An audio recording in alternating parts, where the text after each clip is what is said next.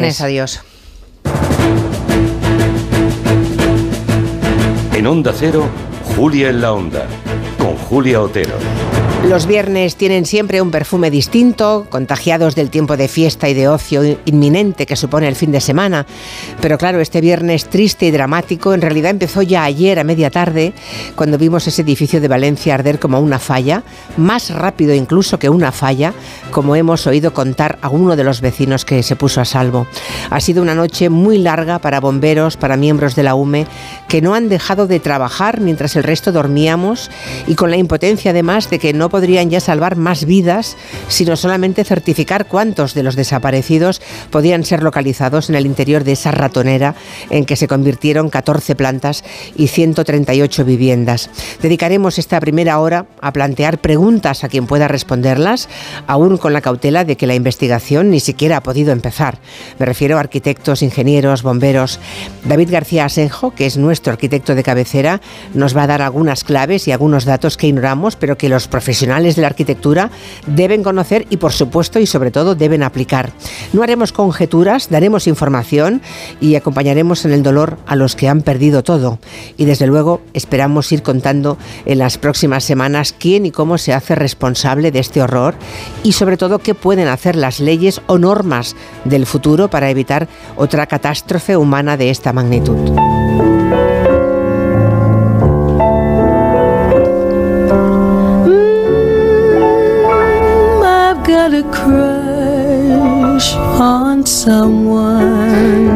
Pero la vida sigue. Intentaremos recuperar el pulso del Comanche con esta dama de la canción, así llamaban a Ella Fitzgerald, una de las cantantes más importantes, más influyentes de la historia del jazz. Acaban de publicar un libro sobre ella y Máximo Pradera vendrá a contarnos detalles de ese libro. Otra mujer que abrió camino a las que llegarían después fue Robin Green no sé si le suena el nombre, fue la única mujer periodista en la mítica revista musical Rolling Stone, además de guionista de Doctor en Alaska, de Los Soprano. Pues bien, Miki Otero nos va a acercar a la figura de esta mujer pionera en un mundo de hombres.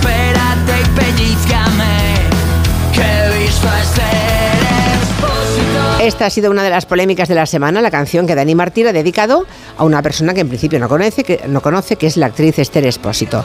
Nuria Torreblanca ha aprovechado la coyuntura para lanzar una propuesta de canciones con nombre propio que hablan de personas que han existido en el mundo real. Esta es Beyoncé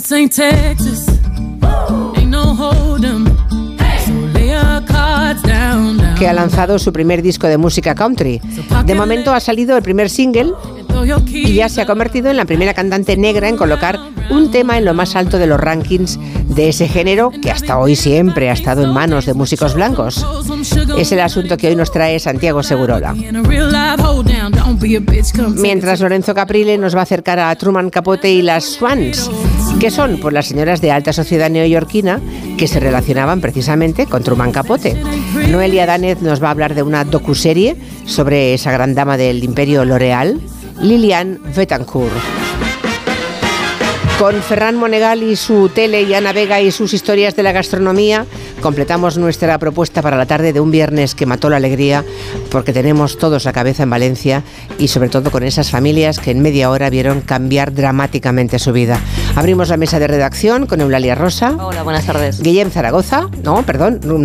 No, ¿quién está? Marina Martínez Vicens. Hola, Julia. es que nos hemos hecho Eulalia, ¿qué tal? Tengo, tengo precisamente a Guillem Zaragoza delante de mí. Vale, nuestro arquitecto de cabecera, David García Senjo, hoy nos va a hablar de la seguridad de los edificios y las normativas que intentan evitar que ocurran pues lo que ha ocurrido en Valencia, esos incendios que se que, bueno, que devastan un edificio de esa magnitud en apenas media hora.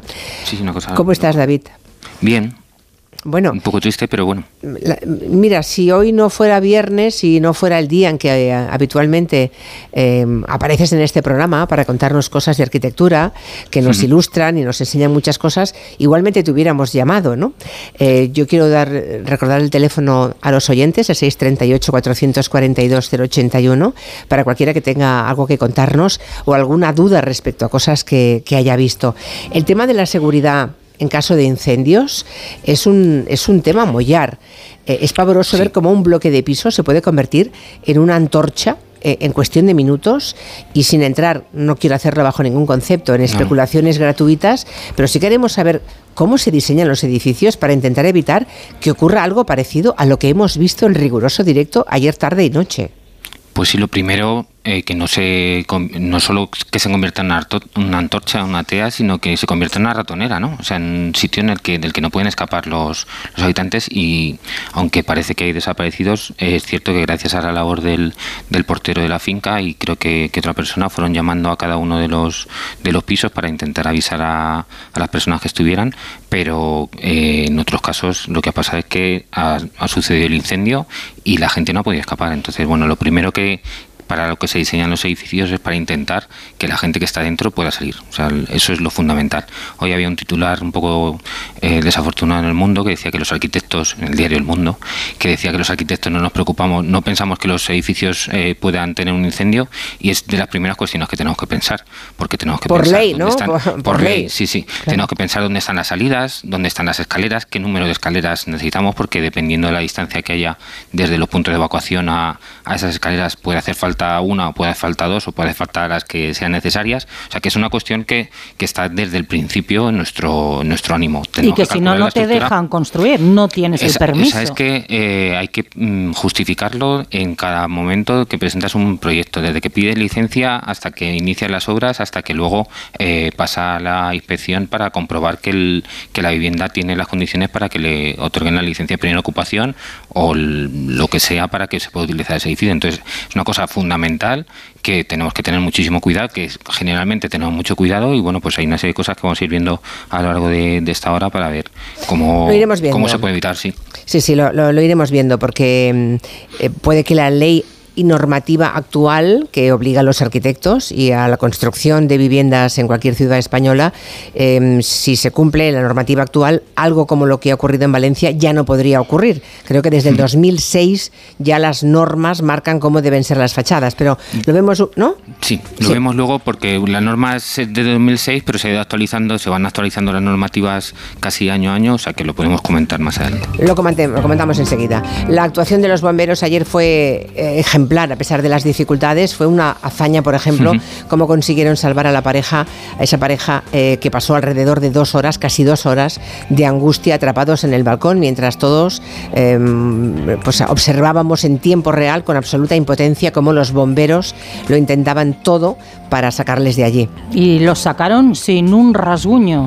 A Sara y a Amar, una pareja, ella portuguesa, él belga, que llevaba algo más de un año viviendo de alquiler en, en, esa casa, que después de dos horas estaban absolutamente desesperados, que pidieron incluso saltar, pero que finalmente los pudieron rescatar en una operación que algunos calificaban de milagrosa. Bueno, el fuego se propagó a toda velocidad, por eso era tan difícil ese rescate. Un incendio voraz, alentado además por el viento, todas las labores de rescate eran complicadísimas. Por eso hemos querido conocer eh, hoy el punto de vista de los bomberos, de los que despliegan esos operativos.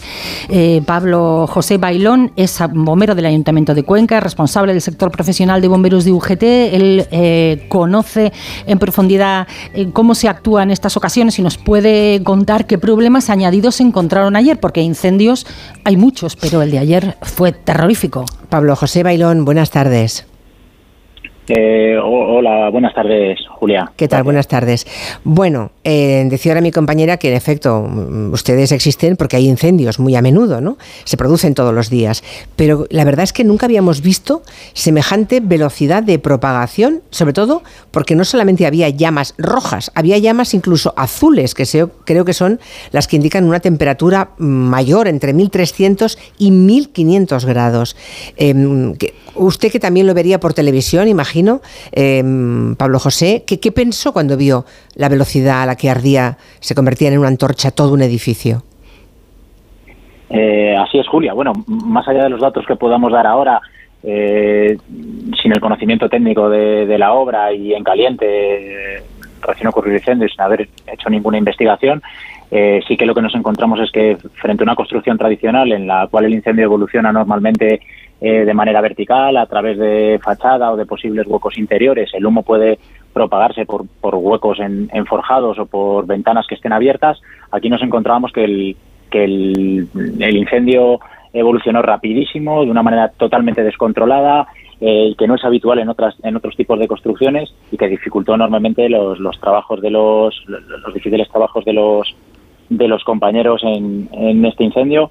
Eh, el, vamos el parque de bomberos de No Campanar que se encuentra muy cerca cuando llegó estaba totalmente desarrollado totalmente desarrollado el incendio ya, ya. Eh, su trabajo. Nos cuenta un oyente que es casi lo mismo que ocurrió en Londres con el edificio Grenfell. Luego hablaremos de eso con nuestro arquitecto, porque, por ejemplo, en Gran Bretaña, después de ese accidente que costó la vida de decenas y decenas de personas, cambiaron rigurosamente ¿no? la legislación. Eh, cuénteme una cosa, Pablo.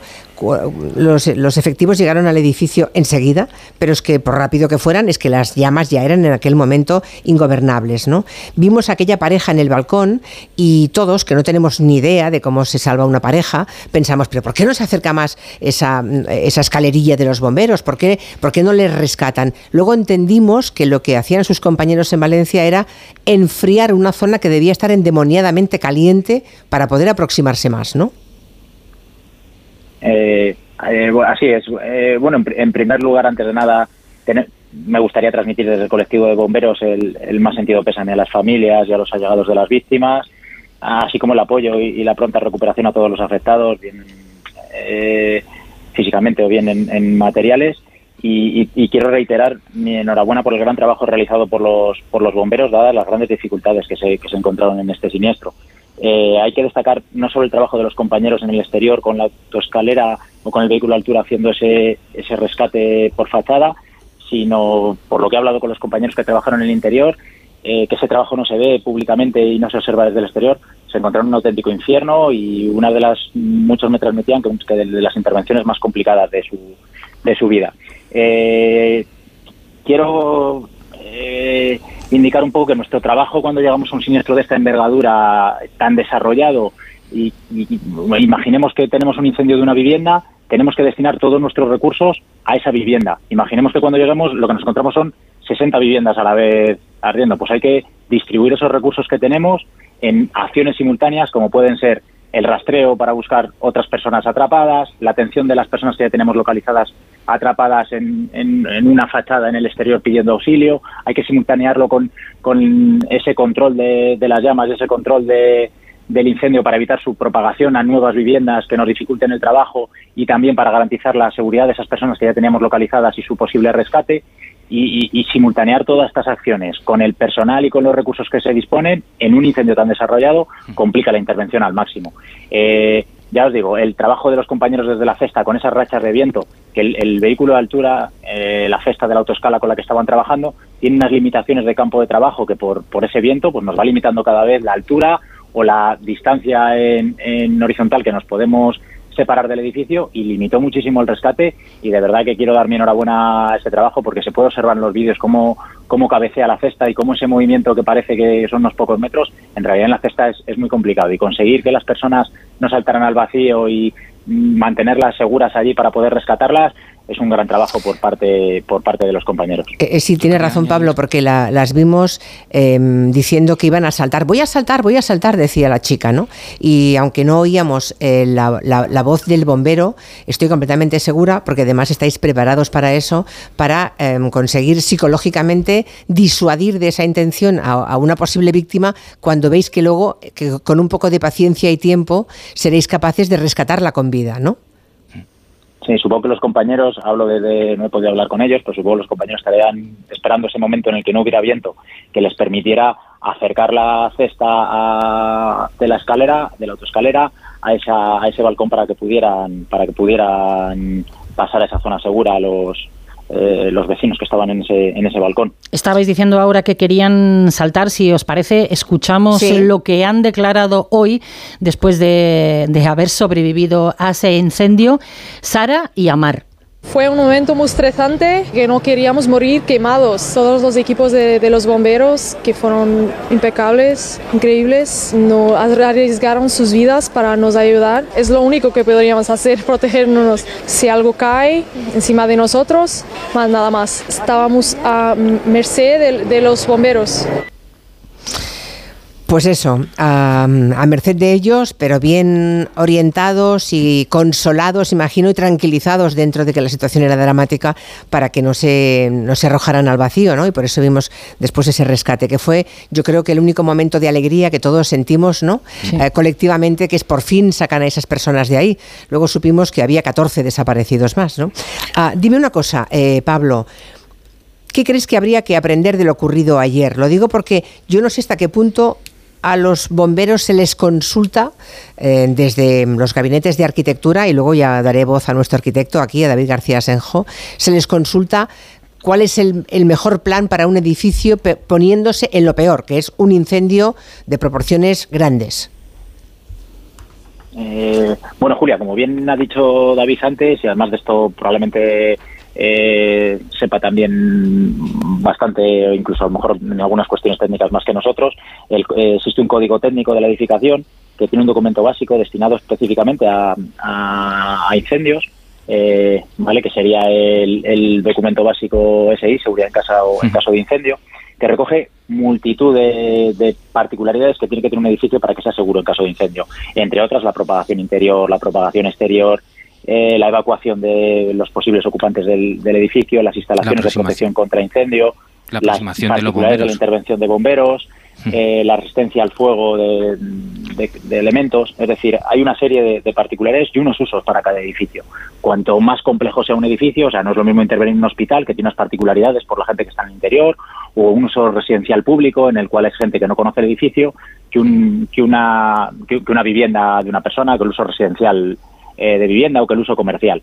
Entonces, para esta construcción, para cada uno de los puntos, en uno de ellos nos habla de, las, de, los, de los materiales constructivos que tienen, ¿no? y entre ellos está el que haya podido ser el problema de este edificio, hablo desde el desconocimiento y sin conocer las cuestiones técnicas, pero por la evolución y por cómo se propagó eh, por fachada 360 grados hacia arriba, hacia un lado, hacia el otro, de una manera tan voraz, pues eh, nos tiene que hacer eh, ir aprendiendo de que las técnicas constructivas van evolucionando, la construcción tradicional se comportaba de una manera y las nuevas construcciones van evolucionando de otra y tenemos que adaptar esta normativa a, a, esas mejoras, que, son mejoras en eficiencia energética, que son mejoras en, ventilación, en una serie de cuestiones, pero hay que analizar cómo se comportan en, determinadas situaciones. Yo, yo siempre pongo un ejemplo. Cuando nosotros construimos una vivienda eh, y se hace una instalación eléctrica, se hace una instalación de fontanería, se hace instalación de calefacción, en obras se hacen multitud de pruebas, las mismas que se hacen en los elementos de lucha contra incendios. Pero durante esas pruebas de obra, durante esa documentación que hay que aportar, durante todos estos papeleos, después de todo esto tenemos una prueba directa y real que es cuando empezamos a vivir. Cuando empezamos a vivir y abrimos, abrimos el agua caliente, vemos que sale, eh, pues, enchufamos en un enchufe, vemos que funciona el enchufe. En materia de, prevención contra incendios y en PCI, en lucha contra incendios, no se produce esa, hmm. eh, esa prueba con la práctica diaria hasta que no tenemos la desgracia de que ocurra un incendio. Entonces, estamos un poco a merced de, lo que digan los laboratorios, claro. Controles en, en obra, de que haya un mayor control de lo previamente establecido pues por, por, laboratorios, por documentación aportada, sino que se hagan esos controles en obra y esos, incluso esos controles posteriores, porque como todos nos eh, como, todos nos puede pasar, puede haber errores en ejecución de la obra, puede haber cualquier cuestión que no sea detectada en obra y que sí que con determinadas eh, eh, inspecciones o controles se podrían detectar, ¿no? Pues, mm, en, en, PCI, hasta que no ocurre el incendio, pues en muchas ocasiones no, no ocurren. Por eso yo valoraba la importancia de que existan esos mayores controles en obra y postobra, eh, que en ellos además se pueda participar desde los, desde los servicios operativos de bomberos de una manera más, eh, más directa y, también que haya una participación por parte de los técnicos de los servicios de bomberos en las modificaciones de esto de este código técnico que, en mi opinión pues no participamos lo suficiente en muchas de las modificaciones que realmente al final en muchas ocasiones los que en, un incendio vemos eh, si están funcionando o no como bien decía David al principio además lo sabrá mejor incluso que nosotros eh, se hacen modificaciones muy continuas del código técnico porque evoluciona la técnica, evolucionan los materiales, hmm. evolucionan las técnicas constructivas y nosotros tenemos que evolucionar con ellos y la norma pues tiene que ir a, aparejada a esas, a esas novedades. Hmm. Pablo, hay, Pablo hay, hay, oyentes que están diciendo, si esto ocurre en un edificio de 10 años, ¿qué no ocurrirá en otro de 50 o 60 años? Probablemente nunca hubiera ocurrido esto, ¿no? Eh, vamos a ver, cada, cada edificio tiene sus particularidades, ¿no? Probablemente un edificio de hace 50 años tenga algunas limitaciones en cuanto a evacuación, pues hay un tiro de escalera única, hay un, eh, los ascensores estaban construidos de otra manera, tendría a lo mejor problemas en otros ámbitos, pero la construcción tradicional es cierto que propagaciones por fachadas así no, no lo hubiéramos visto. Eh, claro, Lo importante al final es que cada, cada uno, de, además de esto que hemos pedido, ¿no? de, que vaya evolucionando y que nos vayamos, en, Torre Greenfield ya vimos que este incendio y cómo se comportó, eh, trajo algunas modificaciones.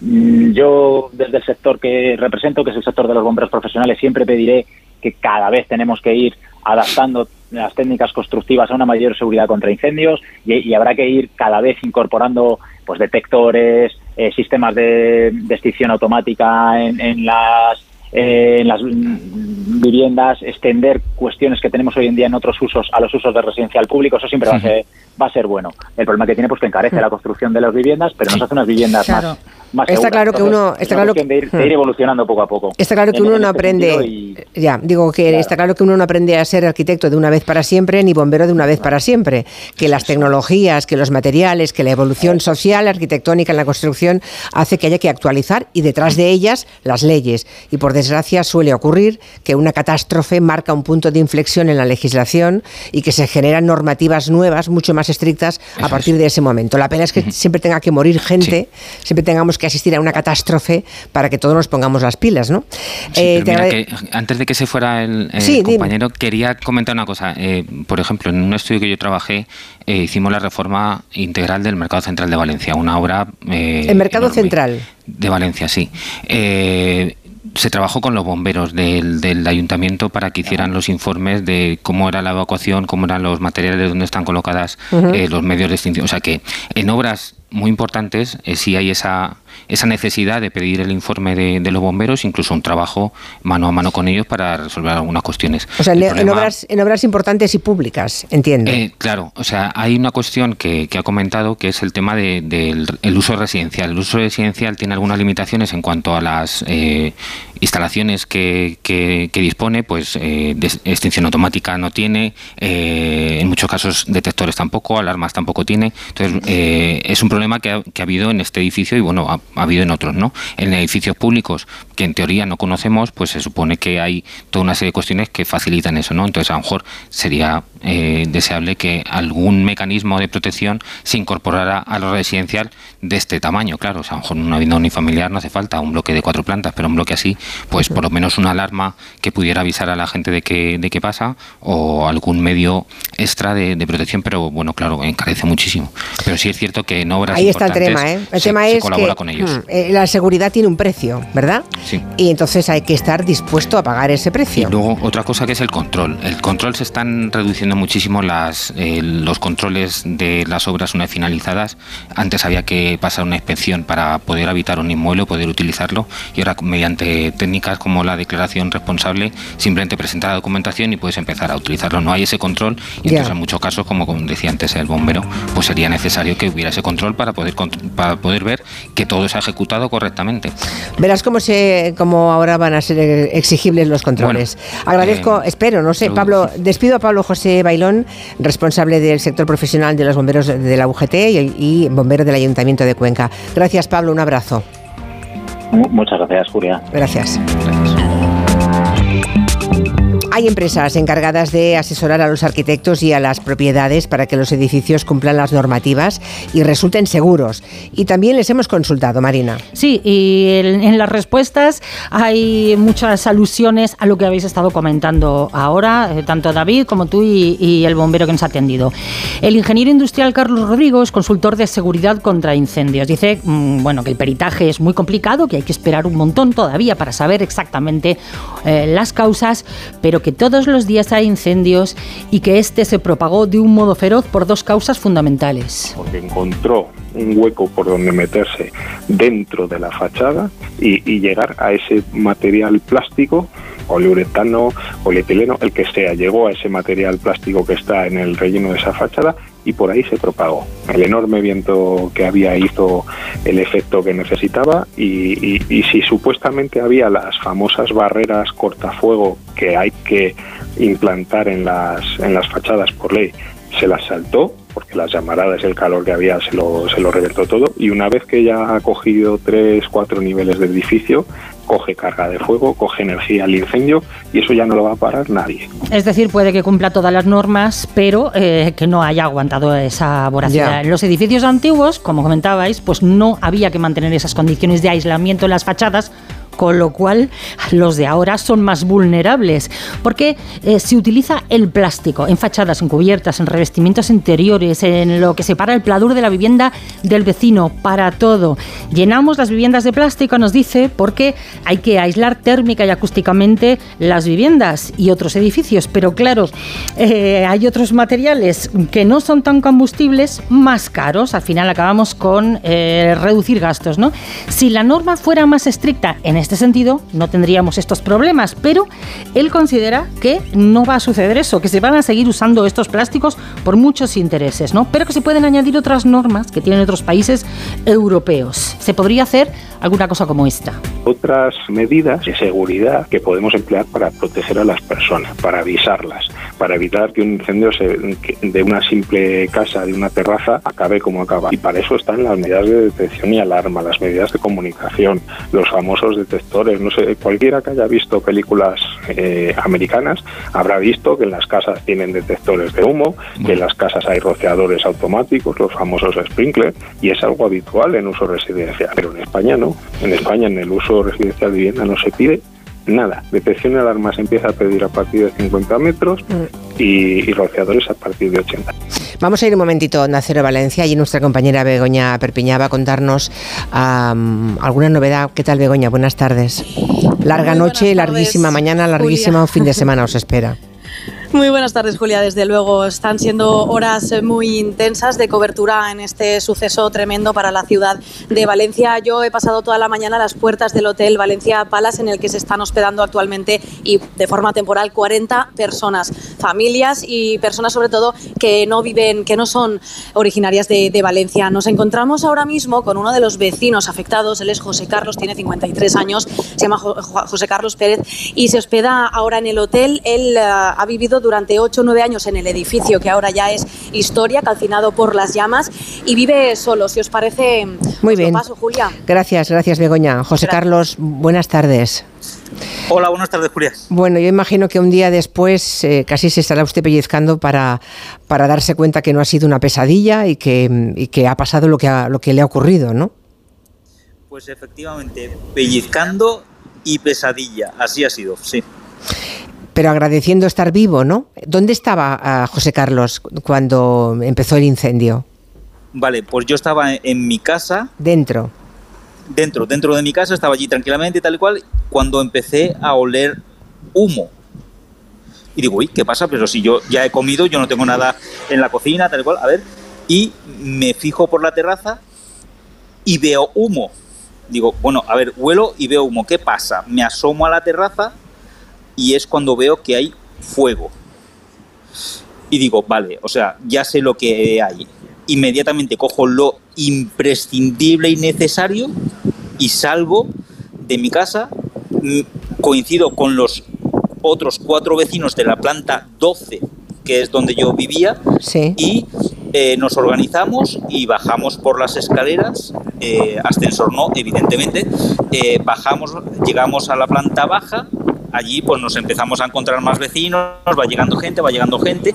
En ese momento aparecen los bomberos que eh, están al lado, muy cerca del edificio, y bueno, con las mangueras y empiezan, salgan, vamos a actuar, no se preocupen, ya nosotros tomamos el control, tal, pues ala, nosotros nos salimos y fuera pues eh, tenemos la triste obligación de ver cómo el edificio va ardiendo, ardiendo, ardiendo, consumiéndose, extendiéndose el fuego cada vez más hacia arriba, hacia abajo y, ha jugado y la crema mm. llegó en febrero, no en marzo. Ya, ya, ya. Bueno, en realidad cuando decían los bomberos tomamos el control, seguramente era su intención, porque anda que no han acudido ¿no? a incendios en un piso en concreto y no ha ocurrido lo que vimos que ocurría en, em, en ese edificio de, de, Valencia, ¿no? que se convierta todo él en apenas media hora en una gran antorcha.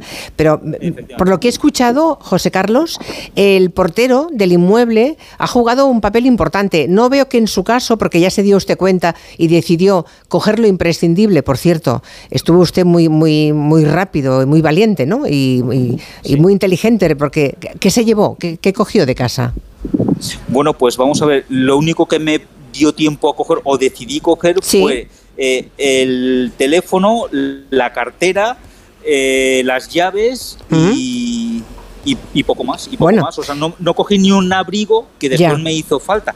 Pero bueno, claro, dices, hay que salir. O sea, el edificio se está quemando, tengo que salir de aquí. O sea, ya no piensas en otra cosa. O sea, ya es, vete, sal de aquí por lo que hemos, por lo que he ido escuchando, parece que el portero, le, te vuelvo a preguntar, José Carlos, tuvo un papel bastante primordial, ¿no? Porque fue el que se, ocupó de llamar uno por uno a todos, por el portero automático, ¿no? A todos los pisos para advertirles y, eh, que, que, bajaran cuanto antes. Sí, él tomó la iniciativa eh, digna de un héroe y de un, no sé, de la fantástica persona que es, y hizo todo lo que pudo mientras pudo. Claro, ya llega un momento en que no pudo ser más y hasta donde puedes, puedes y donde ya no puedes, pues hasta ahí llegas. Además, eh, por lo que mm, por lo que hemos sabido, está lleno de familias. Esa, eh, Hay familias con niños, hay animales, eh, bueno, hay, hay todo tipo, ¿no? Hay, bueno, por lo que es una familia, una familia media española que vivían ahí, muchísimas personas. Imagino que casi son 300 personas las que vivían en el edificio, ¿no? Pues sobre 138 viviendas, pues multiplica personas, 500, 600 como poco, vamos. 500, 600. Sí, sí, o sea, yo no tengo los números, pero no me extrañaría que llegáramos a, eso. Si ponemos un número de cuatro, cinco personas por casa, pues mm. multiplica. Y con el añadido de que los que estábamos fuera eh, mientras estamos viendo cómo se extendían las llamas, iban devorando el edificio por las dos partes, porque es un edificio que tenía dos bloques, uno más grande y otro más pequeño, que hacían más o menos como una especie de, L. Eh, veíamos cómo avanzaba el fuego y cómo había vecinos que estaban en la terraza viendo cómo el incendio se les venía encima y estaban diciendo, aquí, aquí, aquí, necesitamos ayuda, vengan a por nosotros. Los bomberos llegaron y tardaron, yo creo que mucho, por no decir demasiado, en activar la grúa que subía a ayudar. Quizás, quizás, si hubieran llegado bueno, no antes, eh, y hubieran actuado mucho más rápido, eso sí lo puedo decir, mucho más rápido, a lo mejor no hubiera... Pero no se podía, no se podía, José Carlos. Acabamos de hablar con un bombero.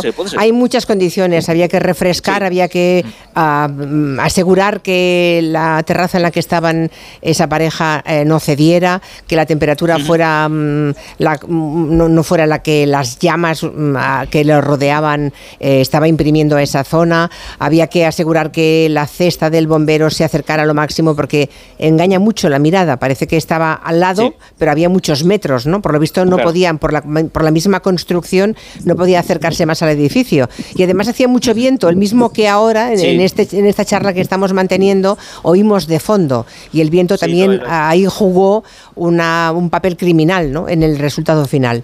Te agradezco mucho que nos hayas contado, José Carlos. Eh, te deseamos lo mejor. ¿Tú vivías solo? ¿Vivías solo? Sí, sí, yo en mi casa yo vivía solo, tengo, tengo pareja, pero bueno, mi pareja tiene también su casa, tal y cual, y en ese momento no estaba, estaba yo solo en casa. Pues eh, estaba, estaba el piso pagado ya, tenías una hipoteca, ¿cómo, cómo era la situación? Eh, le quedaba ya poco, pero tenía hipoteca. Tenías hipoteca. Bueno, luego hablaremos con una compañía de seguros, pero por lo que sabemos, todo lo que falta de hipoteca, las personas que mm, de ese edificio o cualquier otro que les ocurra cuando hay siniestro total, lo que falta de hipoteca, el propio seguro del banco se hace cargo. Lo que falte de pagar de hipoteca. Y lo anterior, y lo anterior también. Y todo lo pagado también. Lo importante es la tarifa que mm, haya puesto eh, el peritaje para conceder el crédito hipotecario. Ajá, vale. Pero bueno, no, sé Yo, no sé yo quién debe informarte, por descontado, eh, ni muchísimo menos. Te deseamos toda la suerte, José Carlos, y enhorabuena por estar vivo.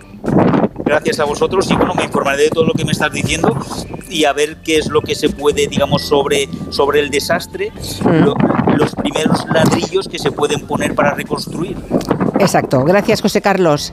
Begoña, gracias, Begoña. Begoña Perpiñá. Begoña ya no te escucha sí, porque ya, sí, sí, ahora sí. Aquí estoy, sí. Ah, de paso, podemos repasar muy rápidamente lo que esta mañana el presidente de la Generalitat, Carlos Mazón, ha anunciado, ¿no?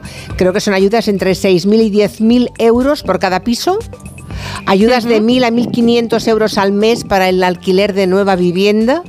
Creo que también incluye asistencia psicológica permanente en los próximos meses, mm, la reubicación de personas vulnerables, la matriculación express en colegios en el caso de que haya niños afectados que haya que reescolarizar en otro lugar, transporte gratuito durante un año y atención veterinaria gratuita para las mascotas. Bueno, son la- el paquete de medidas que mm, entre ayuntamiento y comunidad han, eh, han comunicado esta mañana que se iban a hacer efectivas. Gracias, Begoña. Muchas gracias a vosotros. Hasta luego. compañeros. 3.41, una menos en Canarias. En Onda Cero, Julia en la Onda, con Julia Otero. Es hora de que esta empresa funcione como lo que es, una empresa familiar. Yo no me he partido el lomo por esta empresa para que ahora venga mi hermano a vivir del cuento. Pero es tu hermano Jesús. Ha habido un derrumbe en la fábrica. Vuestro padre está herido. Si algo le pasa a padre, sería lo que siempre has querido ser, ¿no? Sueños de libertad, gran estreno, el domingo a las 10 de la noche y a partir del lunes, todas las tardes de lunes a viernes a las 4 menos cuarto, en Antena 3, la tele abierta. La energía fotovoltaica utiliza la luz del sol para producir energía limpia y renovable. Además contribuye a la reducción del uso de combustibles fósiles y a la eliminación de las emisiones de gases de efecto invernadero.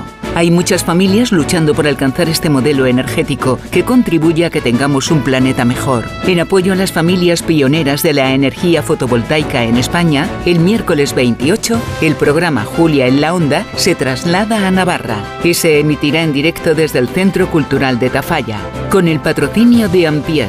El 28 de febrero, a partir de las 3 de la tarde, Julia en la Onda desde Tafalla, con Julia Otero. Te mereces esta radio. Onda Cero, tu radio. ¿Qué tal, vecino? Oye, al final te has puesto la alarma que te recomendé. Sí, la de Securitas Direct. La verdad, es que es fácil que puedan colarse al jardín saltando la valla. Y mira, no estábamos tranquilos. Lo sé. Yo tuve esa misma sensación cuando me vine a vivir aquí. Protege tu hogar frente a robos y ocupaciones con la alarma de Securitas Direct. Llama ahora al 900-272-272. Recuerda, 900-272-272. Este lunes, con motivo del 25 aniversario de La Razón, el programa Más de Uno se emitirá desde la sede del periódico. Tienes la oportunidad de asistir como público llamando al 91 324 7032. Carlos Alsina y los colaboradores del programa estarán en directo en la sede del periódico en un programa especial que no te puedes perder. Este lunes, Más de Uno desde la sede de La Razón en su 25 aniversario, con Carlos Alsina. Te mereces esta radio. Onda Cero, tu radio.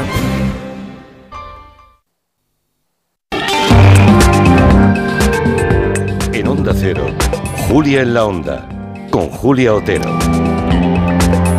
Estamos con David García Asenjo. Antes nos comentabas, eh, intercambiaste impresiones además con, con el bombero con el que hablamos, de la primera cuestión que se plantea a la hora de diseñar un edificio, que es que la gente que esté dentro pueda abandonarlo de forma segura eh, mediante medios de evacuación cuando hay un incendio. El siguiente paso, imagino, David, eh, es evitar que se propague un incendio a la velocidad que vimos que se propagaba ayer en Valencia, ¿no?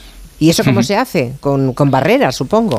Pues sí, con barreras. eh, casi todo, muchos de los avances constructivos de los últimos siglos ha sido para evitar incendios que han devastado ciudades eh, enteras. Entonces, pues, eh, pues si vamos a París, Ámsterdam o incluso Londres, vemos que la separación entre los edificios eh, no solo se limita a- al bloque del edificio, sino que también sobrepasa la cubierta y vemos un muro de, de piedra que llega hasta por encima donde está la cubierta para que si hay algún incendio en la cubierta no pase de una cubierta a otra. Bueno, pues la intención de que tienen que tener los edificios es esa. Ayer se veía cuando arrancó el, en las primeras imágenes del incendio se veía un- unas llamaradas eh, tremendas saliendo del interior de una vivienda y que estaban eh, acometiendo contra el contra uno de los balcones, contra el techo y contra el suelo y cómo resistieron muy bien esos elementos al, al, al avance de las llamas. Lo que pasa es que luego con el viento ya se fueron eh, distribuyendo por otro lado de, de la fachada y a partir de ahí se, se, se fue extendiendo y demás. Entonces, Entonces, em, se hablaba mucho del material de la fachada y de cómo estaba construida. La verdad es que el sistema constructivo es un sistema que en un principio es muy bueno porque lo que hace es, eh, tenemos una, un elemento que es el, exterior que da la imagen al edificio, se utiliza muchísimo en, oficinas, edificios administrativos, en edificios era. oficiales. Era eh, un panel que se llama composite que es eh, tiene aluminio, un, un, material plástico aislante también para que no se deforme y que pese menos el, el panel y luego otro panel al interior.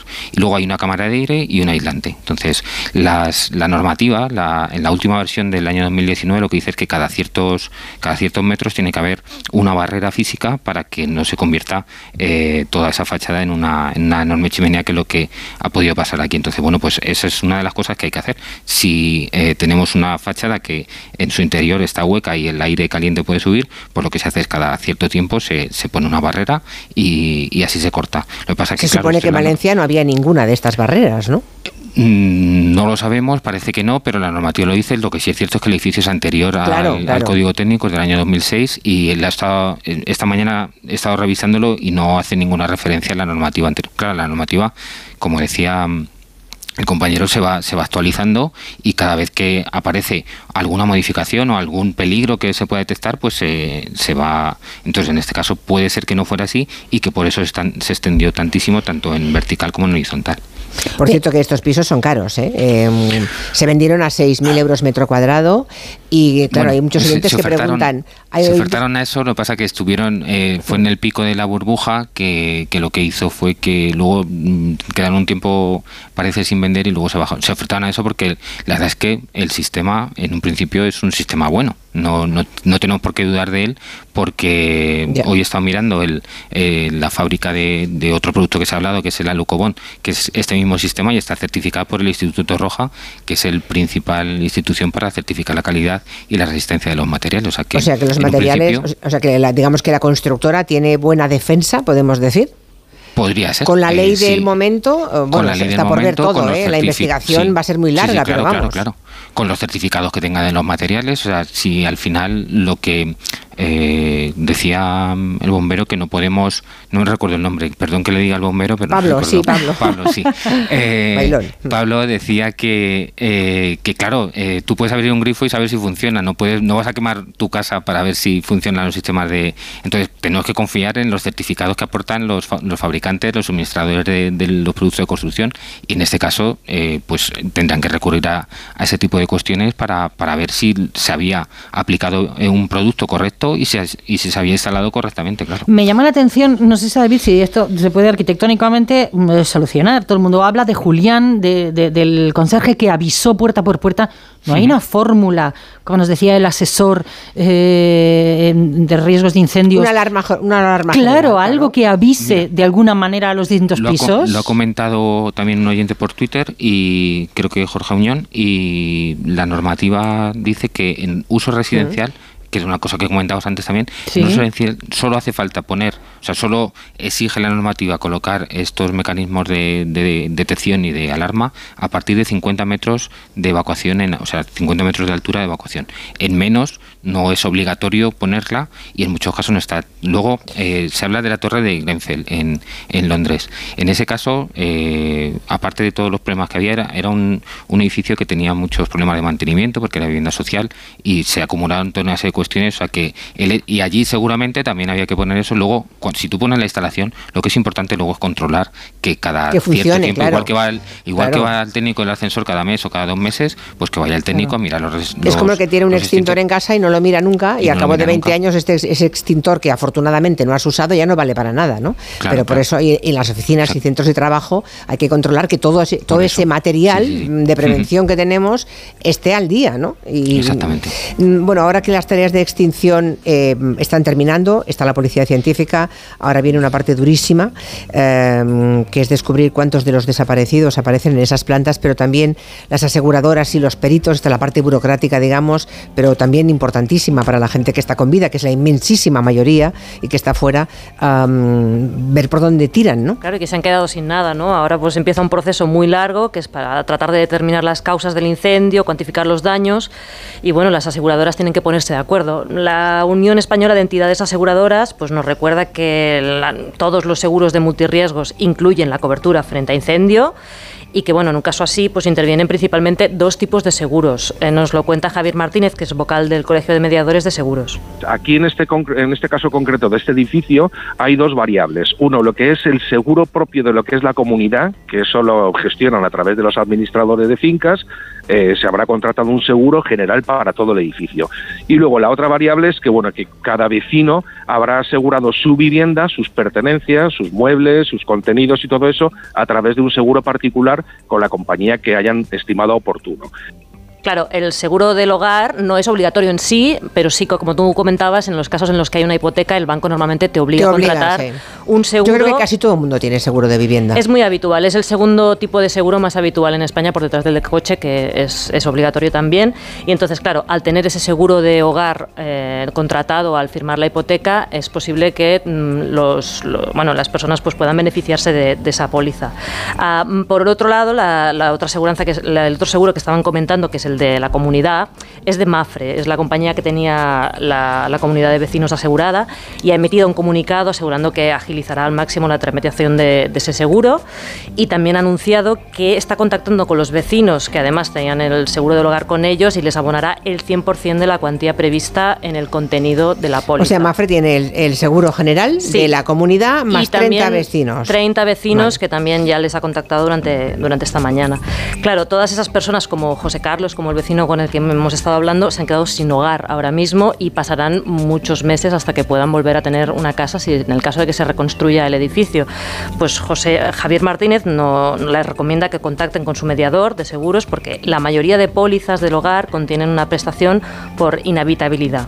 La mayoría de las pólizas de seguros de hogar, sobre todo, eh, te cubren lo que es la inhabitabilidad de la vivienda a consecuencia de un siniestro. Hay gente que ahora mismo pues no tendrá dónde ir. Bueno, pues entonces, por un lado tienes mm, lo que es la contratación de una vivienda de alquiler eh, para que tú puedas residir en lo que se hace la reconstrucción de los daños y de forma más inmediata también te cubren los gastos de hotel. Había, eh, bueno, eso es información que intentamos desde aquí em, dar no solamente para, para los afectados en Valencia, para cualquiera de nosotros, porque cualquiera nos puede ocurrir algo parecido, no de estas mm. dimensiones, pero puede ocurrir en nuestra Lo importante es que contacten con su mediador de seguros, porque aunque no tengan documentación, las aseguradoras sí tienen toda la información. Un, último apunte, eh, David García Senjo, y sé que me dejo en el tintero muchísimas cosas, pero el edificio podría colapsar, y aunque la estructura de hormigón parece que ha resistido, em, He escuchado hace un rato a un ingeniero decir que es, casi seguro que habrá que, que demolerlo, que así no se puede reconstruir.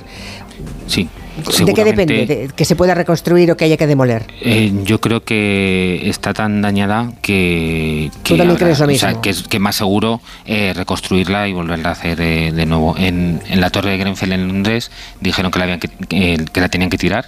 Han pasado ya siete años y todavía no han tirado, pero en este caso, a ver, la estructura tiene que aguantar de una forma estable por lo menos tres horas para que la gente pueda salir y para que no se venga abajo, como pasó, por ejemplo, en los almacenes áreas, en el incendio que hubo en los años 80 en Madrid, que había bomberos dentro, era una estructura de acero, se fundió y se murieron los bomberos que estaban dentro.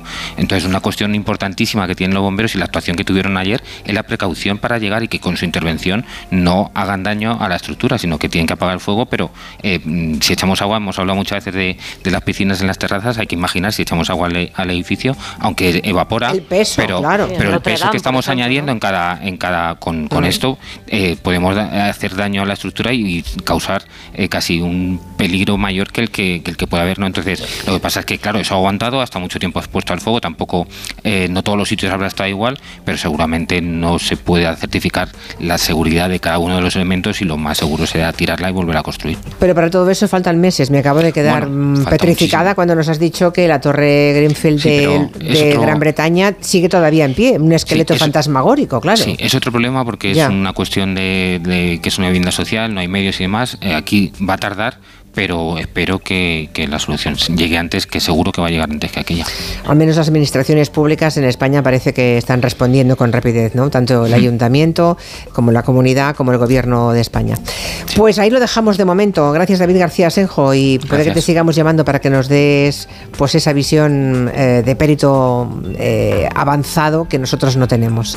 Un abrazo, gracias. Un abrazo. Hacemos una pequeña pausa, las noticias y luego seguimos.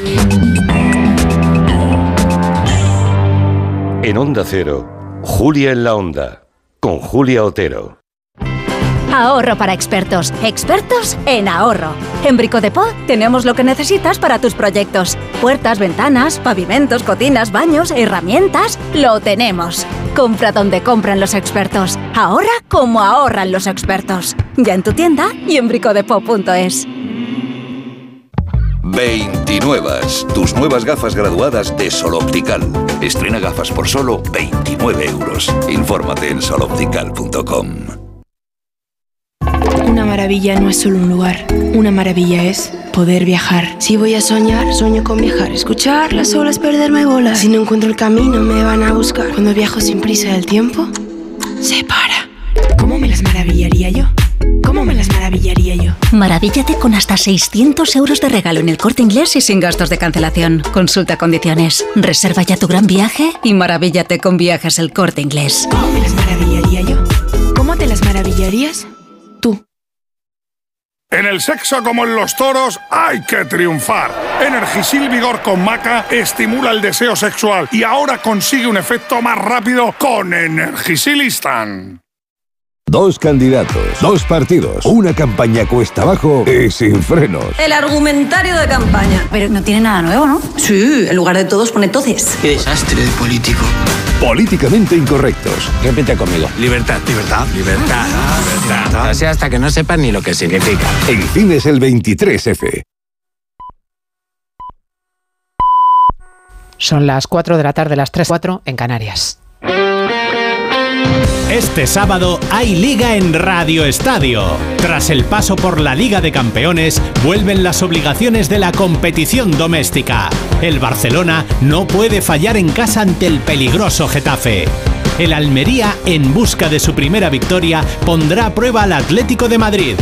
Además, a la vez Mallorca. Con las paradas habituales en los estadios de Segunda División. Este sábado desde las 3 y media de la tarde, todo el deporte te espera en Radio Estadio, con Edu García. Te mereces esta radio. Onda Cero, tu radio. Julia en la Onda.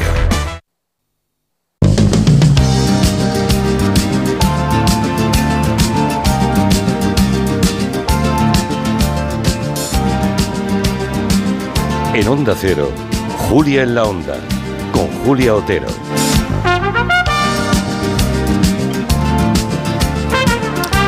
Hemos dedicado todo el tiempo de la mesa de redacción al brutal incendio que ayer todos vimos precisamente a través de la televisión. Señor Monegal, buenas tardes. Muy buenas tardes. Efectivamente, las cadenas reaccionaron bien, excepto una.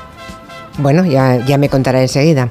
Decía que hemos dedicado toda la primera hora de este programa hoy a hablar con personas cuyo criterio y conocimiento eh, nos parecen imprescindibles, que son bomberos, ingenieros, arquitectos. También hemos escuchado a un, vecino que nos contaba su experiencia, un vecino de la planta 12 que decidió bajar en cuanto vio humo y fuego. Y eh, a esta hora sigue dentro del edificio la policía científica, los bomberos, y suponemos que eh, durante la tarde habrá alguna, alguna novedad porque esa policía científica y esos bomberos seguramente hallarán alguno de los cuerpos de los desaparecidos, 14 que figuran de ese edificio. Eh, a medida que tengamos alguna información nueva, distinta, se la iremos comunicando. Como también saben los compañeros de Onda Cero Valencia, que este micrófono está por descontado abiertos a cualquier nueva información que, que, tengan y que deseen compartir con los oyentes. Ahora enseguida estoy con usted, señor Monegal, para hablar de la televisión que he visto esta semana. Luego, si el tiempo lo permite, Estaremos también con Ana Vega, la Vizcayen, para hacer el segundo capítulo de las tapas. Pero ahora vamos a tomarnos un plátano, un plátano de Canarias, porque la de veces que hemos escuchado, incluso hemos dicho nosotros aquello de por los hijos hacemos lo que haga falta. En cambio, parece que hay algo muy importante para su vida, para su bienestar, para su futuro, que no hacemos del todo bien, que es alimentarles siempre de manera saludable. Hay un estudio nacional encargado por los amigos de plátano de Canarias que confirma que en España solamente el 33% de las familias, o sea, una familia de cada tres que tiene niños menores de 12 años, les da pues eso, esa alimentación variada y saludable. En ese acto de plátano de Canarias ha estado Anima León, que por algo es canaria. Sí, nos contaban, eh, no solo en familias con niños, también los adultos, menos de la mitad de la población en España piensa o es consciente de lo importante que es comer sano. Cuando además les preguntan, bueno, ¿y lo pones en práctica? La cifra es aún más baja, incluso en las familias con niños donde, como decía, solo un tercio come variado y sano. El consumo de frutas y verduras, como recordaba Sergio Cáceres, gerente de Plátano de Canarias, se ha reducido drásticamente en los últimos 10 años. Concretamente en la última década más de un 20% menos de volumen de frutas y verduras en los hogares, de manera sistemática, salvo, bueno, ese espejismo que fue, espejismo desafortunadamente, pero que fue la pandemia, en el que todos fuimos muy conscientes rápidamente de que había que cuidarnos y dimos un pico que no duró un año. Y en alimentación, después de la pandemia, no salimos mejores. A los niños se les dice, te has portado muy bien. Pues hoy, en vez de puré de verdura, comemos macarrones. Uy, qué bien has comido. Pues no hace falta que te comas la fruta. ¿Qué pasa? Que estás creando un hábito, estás condicionando al niño para toda la vida a, es que hay alimentos que son buenos y hay alimentos que son malos. Y además lo decimos al revés, ¿no? Álvaro Fernández es farmacéutico y divulgador de nutrición, fue uno de los ponentes de la presentación de este estudio.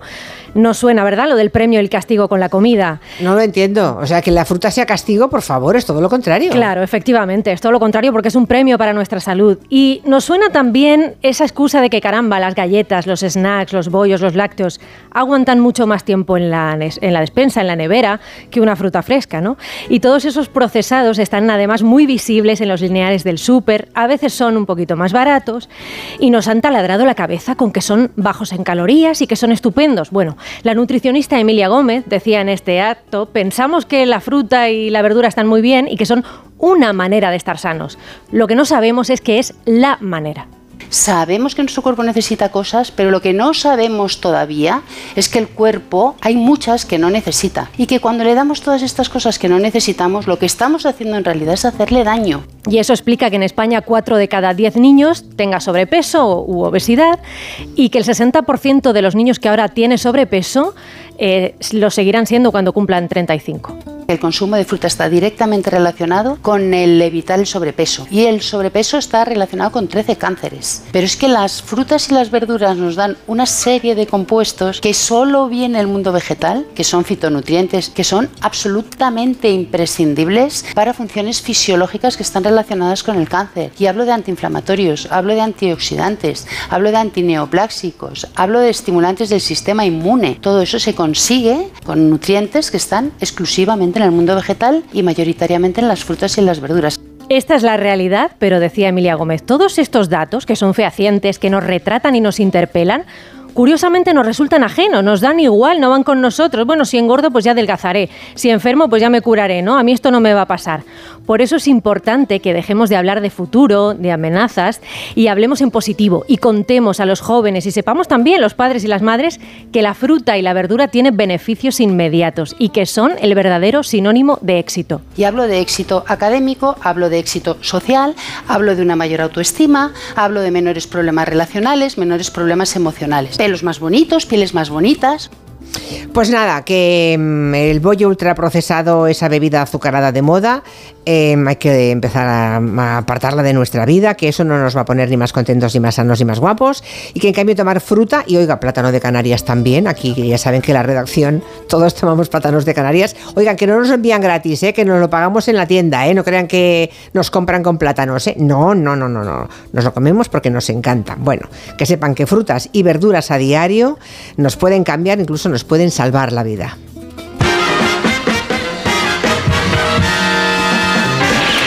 ¿Usted come plátanos, señor Monegal? Sabe que te- están cargados de potasio. Va muy bien para las articulaciones, para... Como plátanos, como... Mucha fruta. Pomelo. Ay, ve, na- yo no, ¿eh? El pomelo es, Es de lo poco que no tomo yo. ¿no? Mm. Que en algunos lugares lo llaman arancha. ¿Ah, sí? No sé por qué lo llaman arancha. No lo sabía. Sí, sí, en la plaza. Me acaba de dar la noticia. Ah, vale, vale, bueno. Kiwi. Y sobre todo rutina.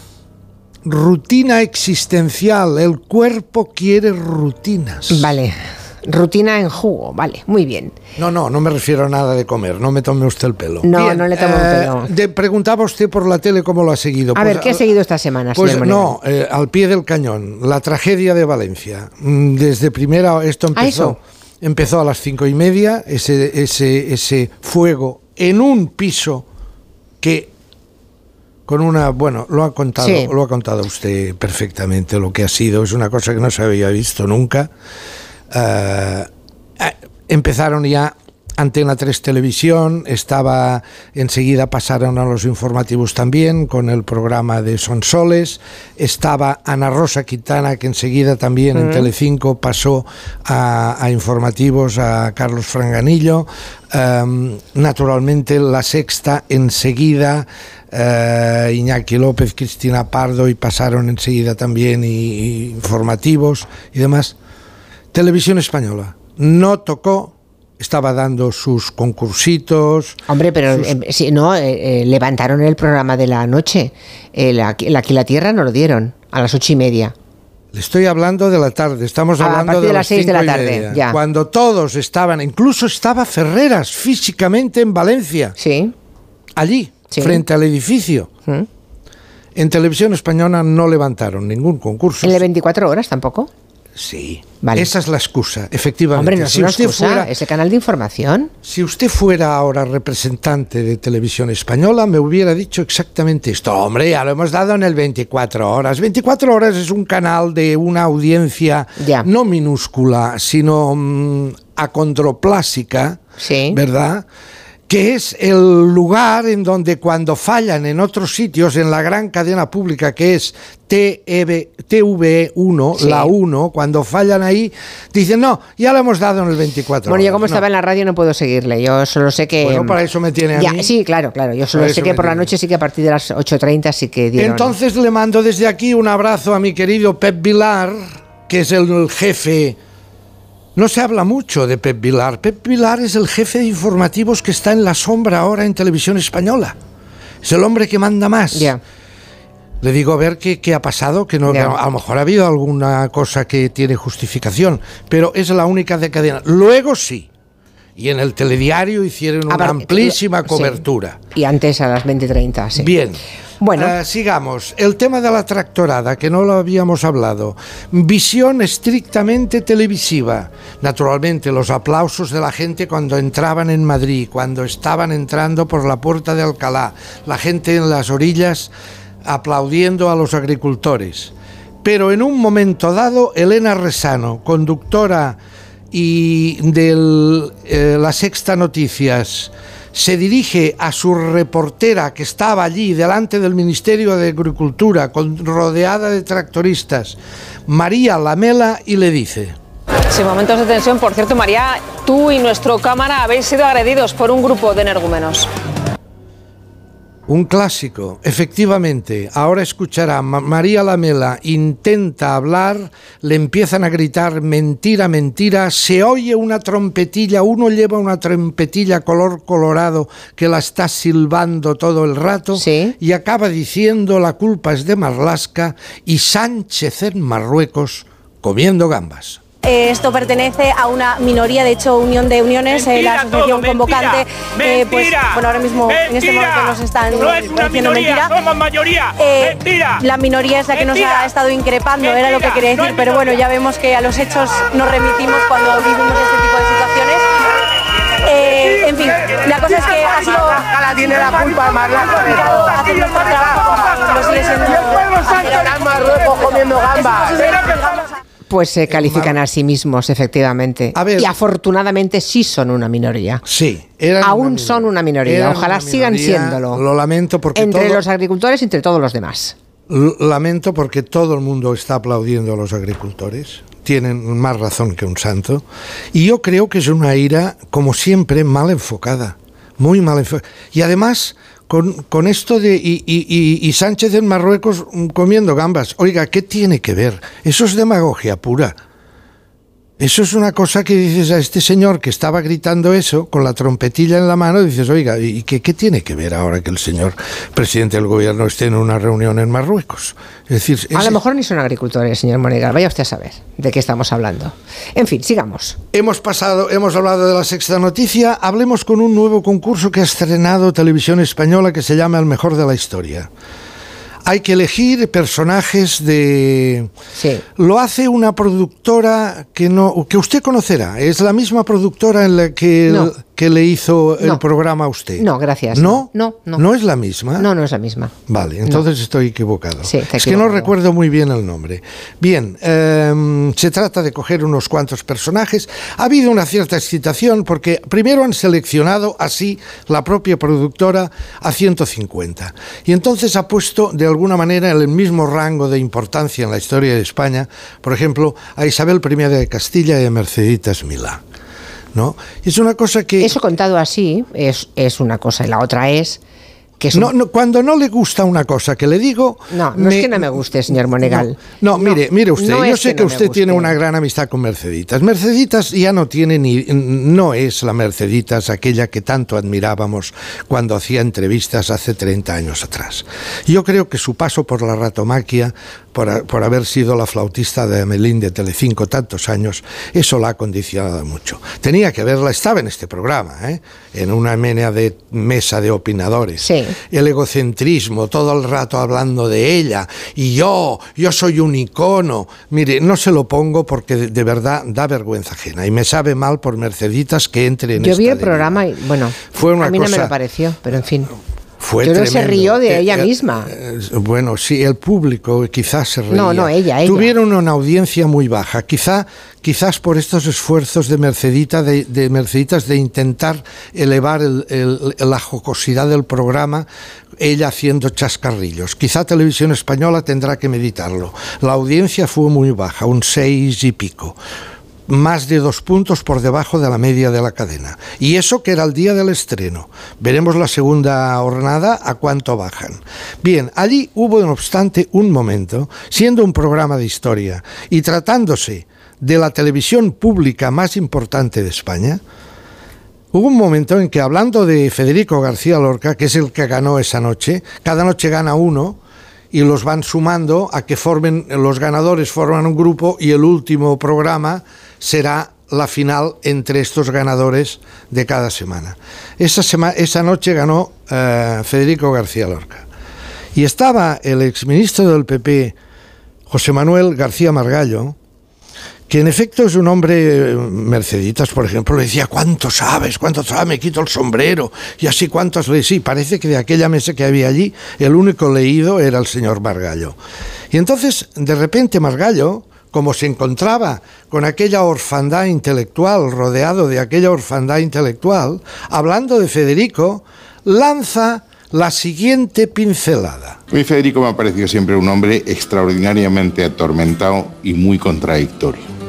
En términos políticos es muy, muy poco conocido, lo escribe Jan Gibson, una entrevista que hace a Rosales, que Rosales en los últimos, este, Federico en los últimos años era partidario de una dictadura militar, justo antes de que lo matase. Y claro, lo lanza tranquilamente y allí no hay nadie que sepa responder en un programa sobre historia la verdad de lo que dice.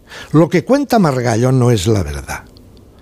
Lo que dice que esto es poco conocido, esto es muy conocido por todos los, los que han estudiado a Lorca, la gente de teatro, la gente intelectual, es muy conocido.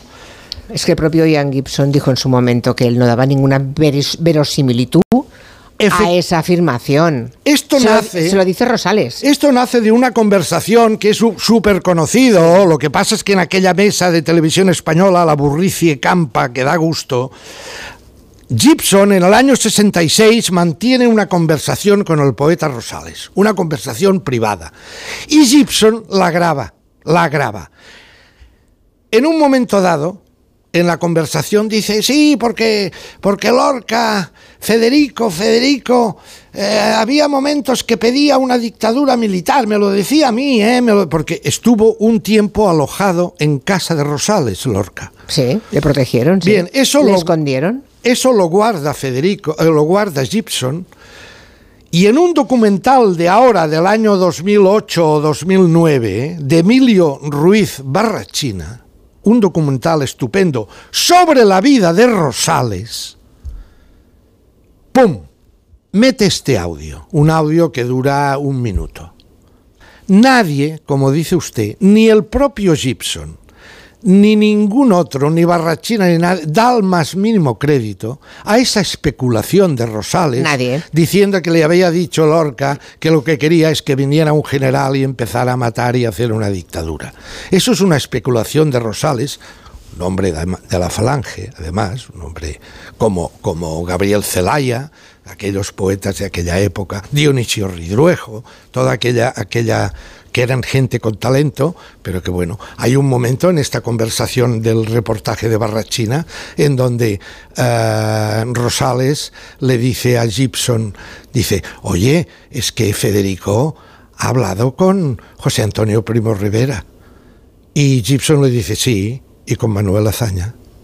¿Y eso qué? Claro. ¿Qué tiene que ver, no? Bueno. De manera que, no, lo que digo es que es triste que Televisión Española haga un programa sobre historia. Era en directo, que un invitado meta la pata como metió No, no la metió. Sí, sí, la Lo metió. que metieron la pata es todo el programa para no saber contestar y explicar. Recuerdo que Mercedes Milá le dijo, ¿pero qué estás diciendo, Margallo? No, eso fue sobre No, el fue sobre este asunto. No. Yo nunca había oído semejante cosa, dijo No, ella. eso fue sobre mm, sobre el conquistador de ¿Hernán Cortés? eh, sobre Hernán Cortés. Eso fue sobre Hernán Cortés Mm. que dijo Merceditas dijo, pero si este fue un animal, un bestia No y sé, tal. yo creo que no la- sobre Ya. sobre Lorca, Bueno, entre, caso, otras, oiga, entre eh, otras cosas porque no son leídos, pero bueno, alguien debería haber en ese programa de historia que conociera la historia. Oiga, yo creo que me parece que es faltarme un poco al respeto, ¿eh? ¿A quién? A Luz Sánchez Mellado, que estaba allí. a Bueno, Mercedes pues no dijeron ni pío. Bueno, perdona, es que no La es que fácil. se- Si usted, si yo meto la peta en algo, usted que está sentado a mi lado, igual intenta protegerme y no decirme lo contrario.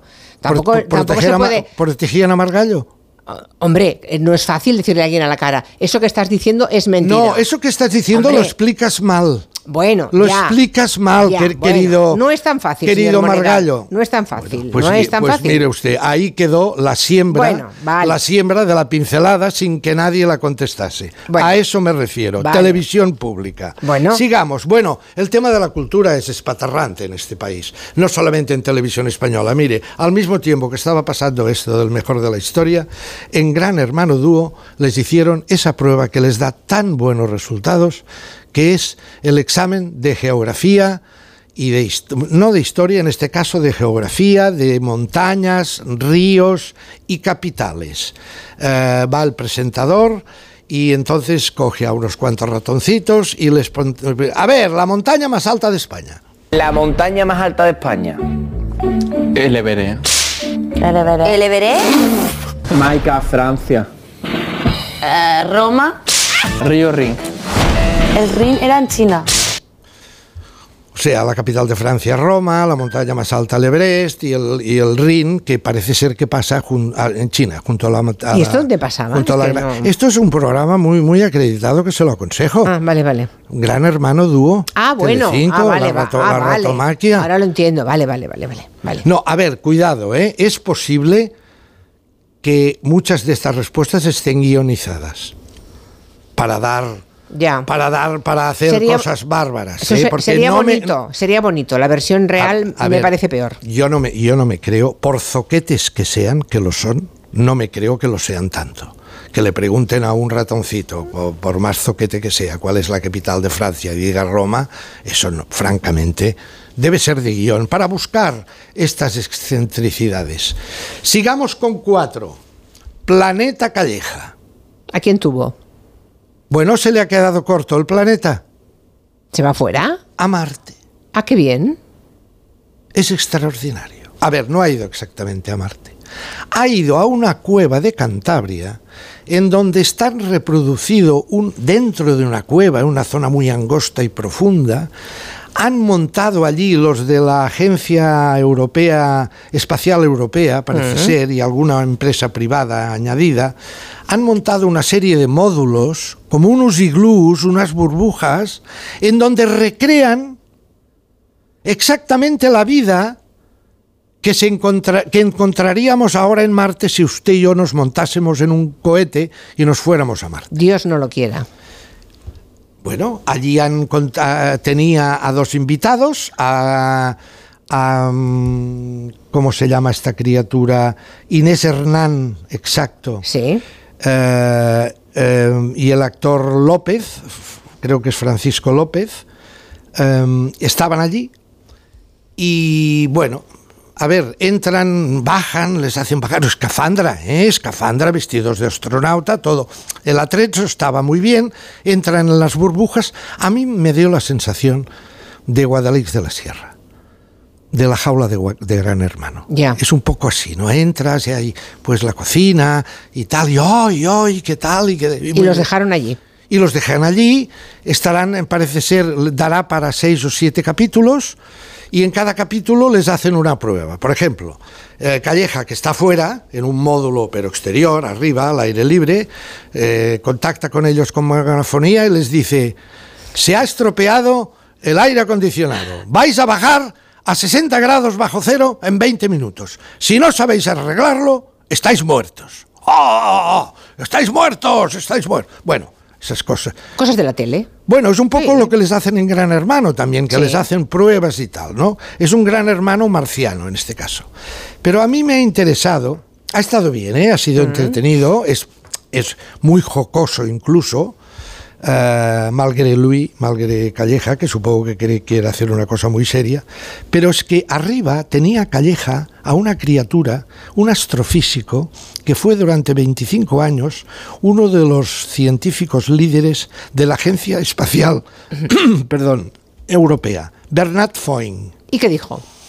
Y le pregunta a Calleja algo muy interesante.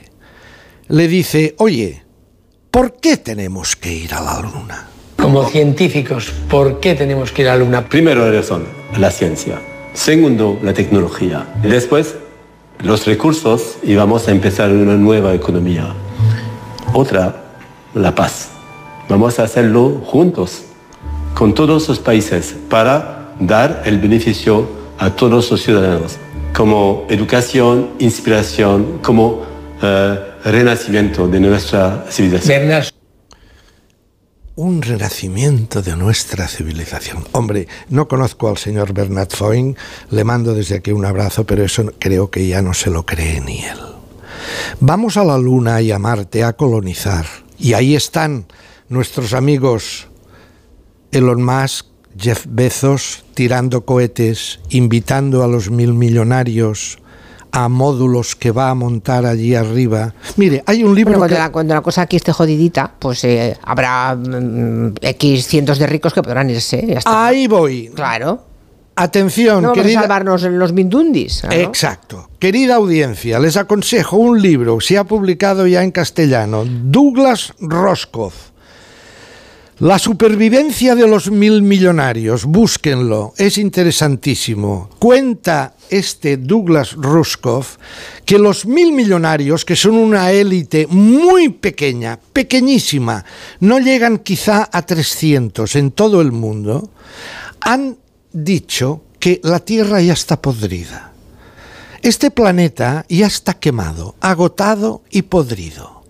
Y entonces están financiando a gente como Bezos, como Musk y otros, para que les busquen para ellos y sus familias Un pisito por allá. un sí. pisito, ¿verdad? Porque quieren seguir naturalmente viviendo tan ricamente. Tenemos que acabar, ¿eh, señor Monegal? Es tremendo, ¿eh? Es, es tremendamente paradójico que sean estos mil millonarios que digan que la Tierra está jodida y está acabada, cuando han sido ellos, Ya. con sus empresas y sus industrias, las que la han jodido. Bueno, ya, pero bueno, se han beneficiado de... Y un detalle para usted, Para acabar, sí. para acabar. Mire, Que sepa que hay muchísimos oyentes defendiendo la televisión pública, ¿eh? Aquí en Twitter, muchísimos diciendo que qué le pasa con televisión española, que qué le han hecho, que patín y que patam. bueno, Yo que se lo digo, no, no, no, dices- ya está. Aquí dices algo No, no, dice que, le- dice que siempre ataca a los mismos, dice No. que lo sepan. Y a Mercedes Milá, aquí muchos defensores de Mercedes Milá. No, Que- yo, que- que yo qué no ataco, yo, lo, yo lo digo que esta exuberancia Un del poquito, egotismo. ya, sí, un señora, pelín, señora bueno. Otero, no, qui- no quiera usted pervertir la poca crítica que estoy haciendo. Uy, la poca, es decir, cuando estoy diciendo que Televisión Española es la única que a las cinco y media de la tarde no desconectó, estos son datos. Sí, y me han dicho, son y datos. desde aquí han contestado que todo el mundo sabe que cuando ocurre algo se pone el canal 24 Ah, horas está y ahí bien, están. ah, está bien, bueno, sí, son modos bien, de muy verlo, bien. señor Y se pon- que se pongan TikTok, Bueno, de paso. No, hombre, no, que tendrá También, que ver el TikTok, canal sí, 24 hombre, horas sí, con el ti- TikTok. y el TikTok. Bueno, lo que íbamos, ¿qué me trae? Pues que le traigo como me trata tan mal. Y yo estoy, Yo. mira, y hablábamos de la luna. A ver. Hay una canción de Vicentico Valdés, uno de los grandes boleristas como Benny Moré, Roberto La Serie, mm, Miguelito Cuní. Vicentico Valdés, uno de los grandes cubanos del bolero. Sí. Eh, un día se puso a mirar a la luna y dijo, los aretes que le faltan a la luna los tengo guardados para hacerte un collar. Los aretes que le faltan a la luna los tengo guardados para hacerte un collar. Los Me parece mejor este que aquello de hacerte ah, con tus dientes de marfil un colgante. ¿Se acuerda? Sí. privilegio que agradezco al cielo Que ningún poeta los pudo encontrar. Yo los guardo en un cofre dorado.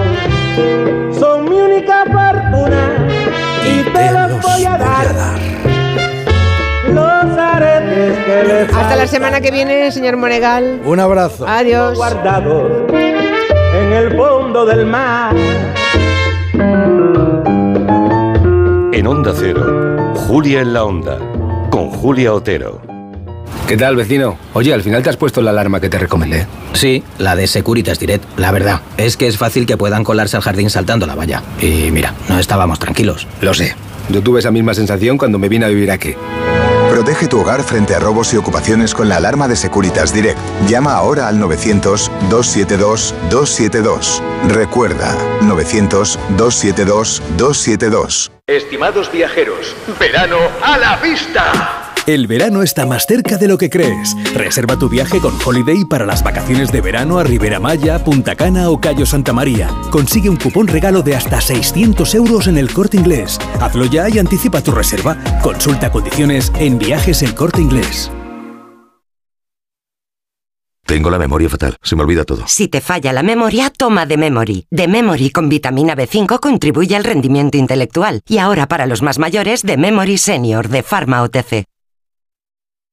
Descubre Extremadura Extraordinaria. En el Parque Nacional de Monfragüe se celebra la Feria Internacional de Turismo Ornitológico FIO, una de las más importantes de Europa. Actividades culturales, concurso fotográfico de naturaleza y, por supuesto, observación de aves. FIO cumple este año su decimonovena edición. Ven a celebrarlo el sábado 24 con gente viajera, con el patrocinio de la Junta de Extremadura. Sábado 24 de febrero a partir de las 12 del mediodía, gente viajera desde Monfragüe, con Lamelo. Te mereces esta radio. Onda Cero, tu radio. ¿Te imaginas que la mejor economista del mundo te lleve la contabilidad familiar? Pues ahora Acciona Energía, la mayor compañía energética del mundo que solo opera en energías renovables, te instala los paneles solares en tu casa y pone toda su energía a tu servicio a un gran precio. Aprovecha y hazte autoconsumidor. Entra en Hogares Acciona Energía e infórmate. Solo los más rápidos disfrutarán de ofertas increíbles en el corte inglés. Y también los expertos en renovar su casa, con hasta un 60% de descuento en una selección de ropa de cama, baño y artículos de menaje de mesa y decoración marca el corte inglés. Así son las ofertas límite, hasta el 29 de febrero en tienda web y app del corte inglés.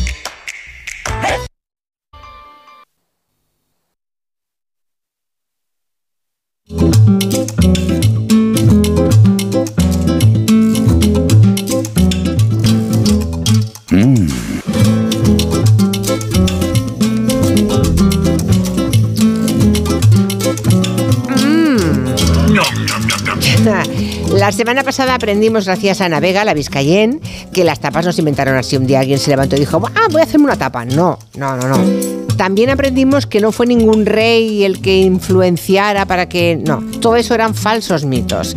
Las tabernas y las fondas llevan sirviendo eh, la bebida con algún bocadito, así de cortesía, desde tiempos del Quijote.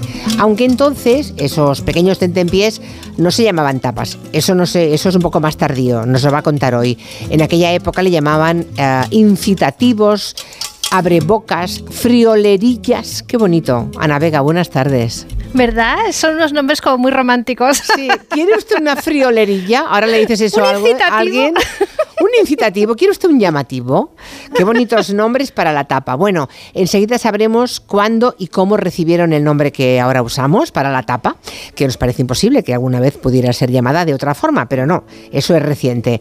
Eh, hoy Ana nos trae el segundo capítulo de la historia y mientras ella nos cuenta, podrían ustedes aprovechar, pero darse prisa, ¿eh? porque tenemos solamente un cuarto de hora. rápido. Si prefieren las tapas gratuitas, esas que tú vas, pides un minito y clac, te la, te la presentan sin pedir permiso ni nada, y, mm, o si les gusta ir a un lugar a, a tapear, a pedir el pincho que usted quiere, como quiere, la ración de su gusto. y tal. Pagándolo. Pagándolo, claro. Bueno, en Cataluña no hay opción, aquí no hay tapa gratis. O sea, En Bilbao tampoco hay. Ya, los que vivimos en Cataluña, ni una sola tapa gratis. Bueno, si ¿Y alguien unos hay por ahí. Nada, nada. Bueno, Ay, a veces, sí, a veces te pueden poner una, en según qué lugares, pero tiene que ser un lugar caro. Igual te ponen un, un platito con cacahuetes. Pero ¿sabes qué pasa, Ana?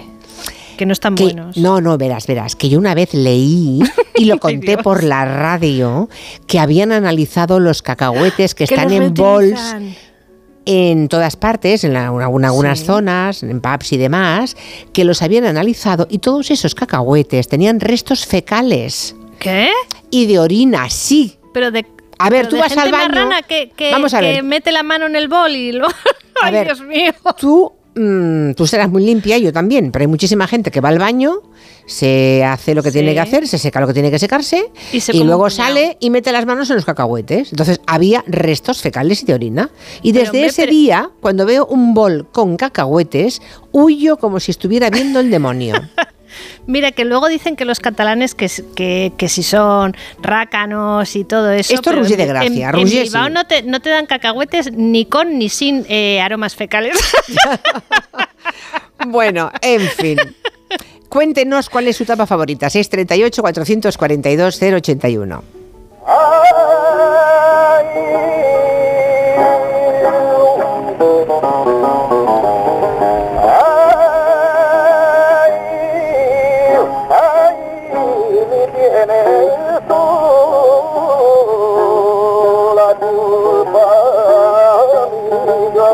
Esto qué es, Ana?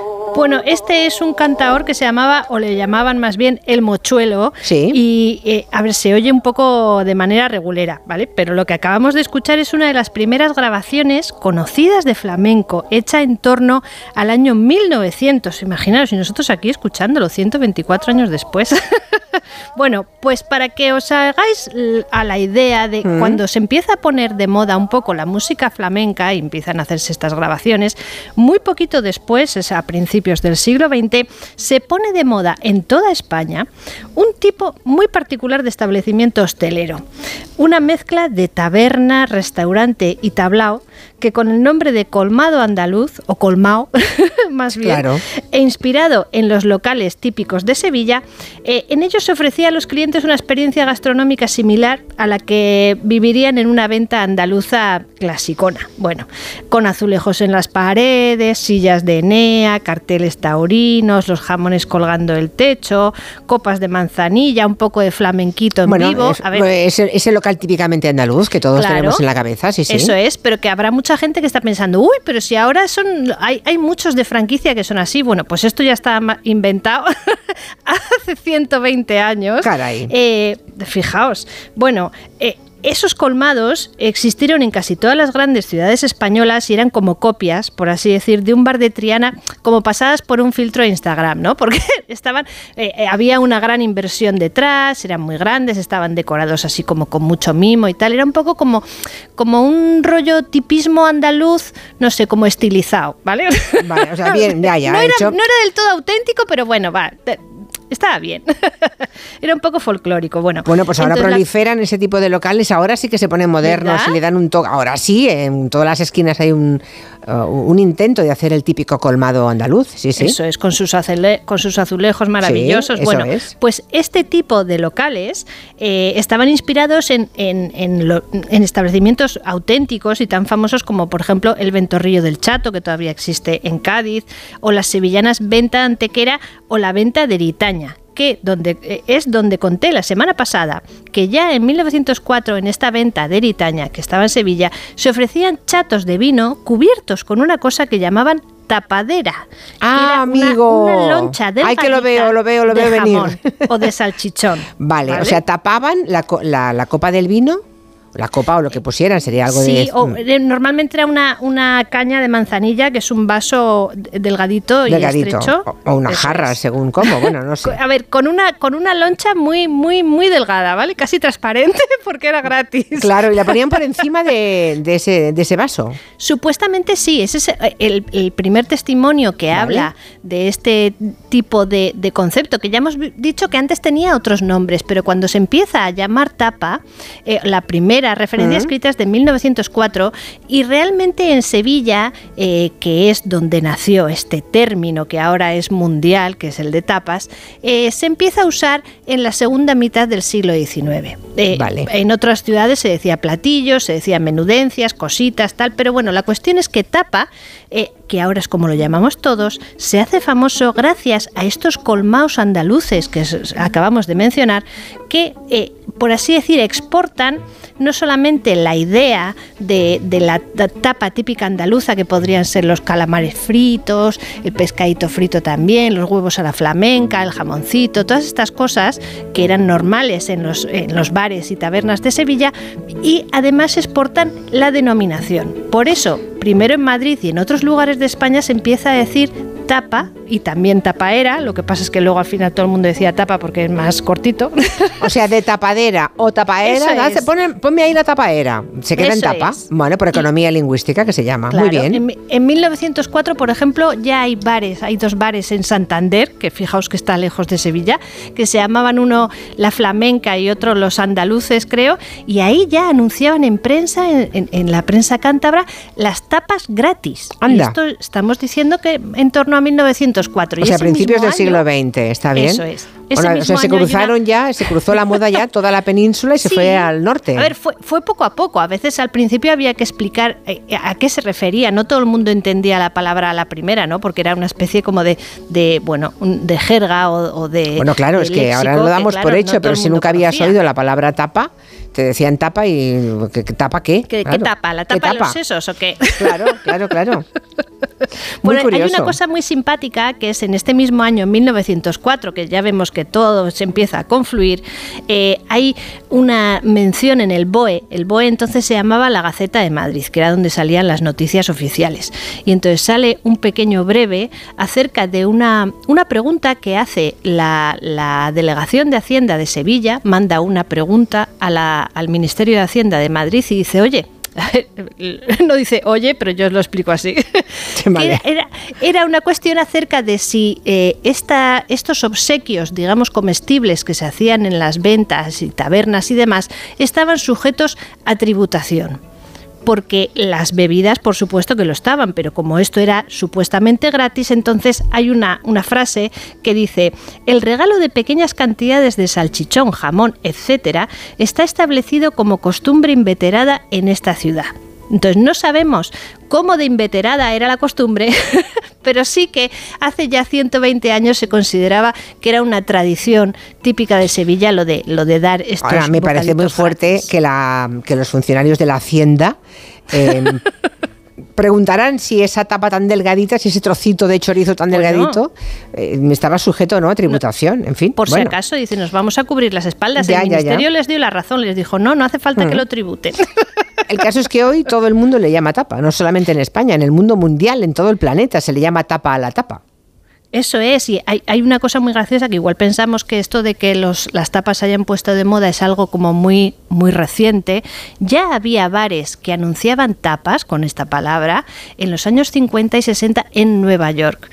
Eh, bares que otro, otra semana me lo apunto para hablar de esto, pero hubo un, un, barrio maravilloso en Nueva York, en Manhattan, que se llamaba Little Spain o Pequeña España, y allí había un montón de bares y de restaurantes eh, de nuestra gastronomía que obviamente también ofrecían tapas.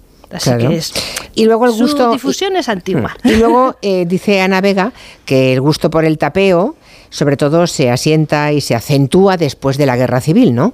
Eso es, sí, porque vamos a pensar que en aquella época las penurias económicas de posguerra pues hacían que gran parte de la población no pudiera permitirse ir de restaurante casi, nunca mm. o casi nunca, pero sí que podían ir de vez en cuando a un bar a picotear pues un poquito de ensaladilla, eh, unas patatas bravas, que es una tapa que ya seguro que hay, hay oyentes que recordarán que contamos aquí que fue inventada en 1949 por un señor cántabro llamado Joaquín Villegas en una taberna madrileña llamada La Casona. Uh Estas son las patatas bravas. Muy interesante. Pues lo dejamos ahí la semana que viene, mm, cambiamos de tercio, pero te dejo un momentito, aunque teníamos muchas llamadas de oyentes, porque me voy a, a Valencia de nuevo.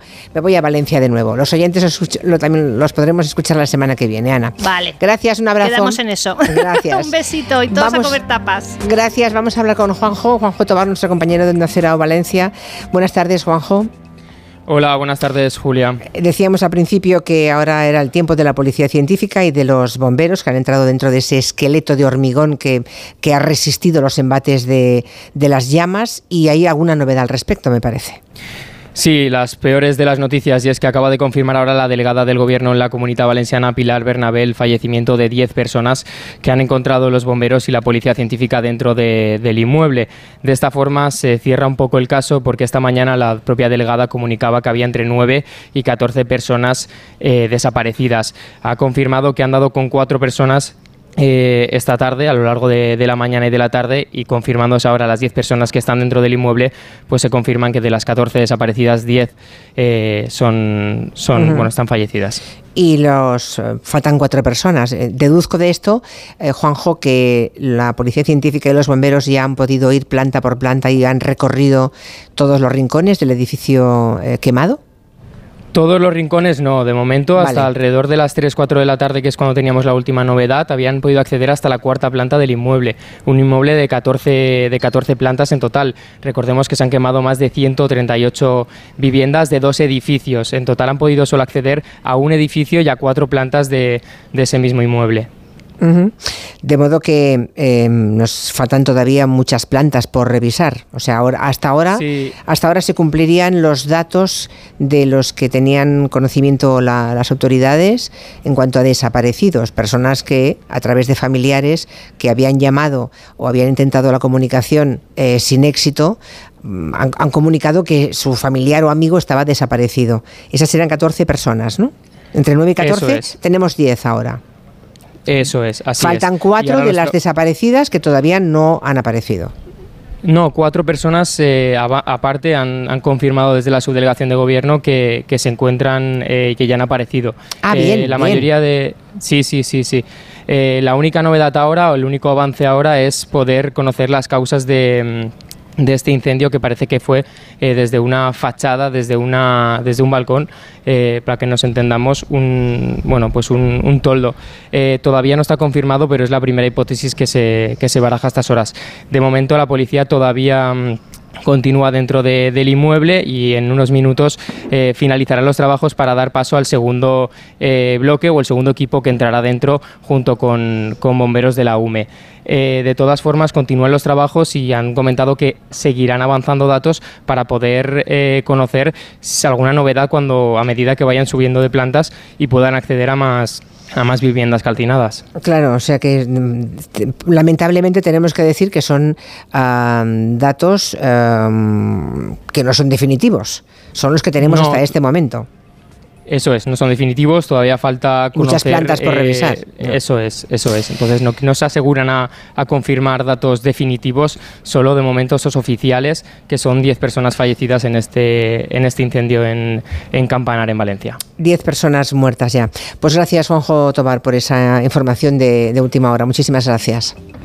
A vosotros, seguimos aquí comentando. Como decía el compañero, son los bomberos, son los profesionales de la UME, es la policía científica la que mm, desde primeras horas de esta mañana, cuando el incendio estaba extinguido y controlada la situación para no provocar más víctimas entre, entre ellos mismos, ¿no? Eh, los que han entrado dentro del edificio, 10 personas muertas halladas hasta ahora en las primeras cuatro plantas que todos ellos han podido ah, registrar. Les dejamos con las noticias y luego empezamos el territorio Comanche.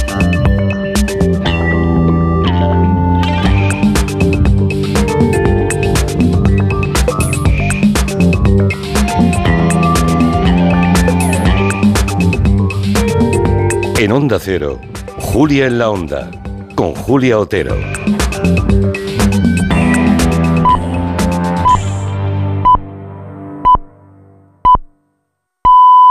Son las 5 de la tarde, las 5 en Canarias. Hay personas de ideas fijas, de porque lo digo yo y punto, de perder la razón por querer tenerla.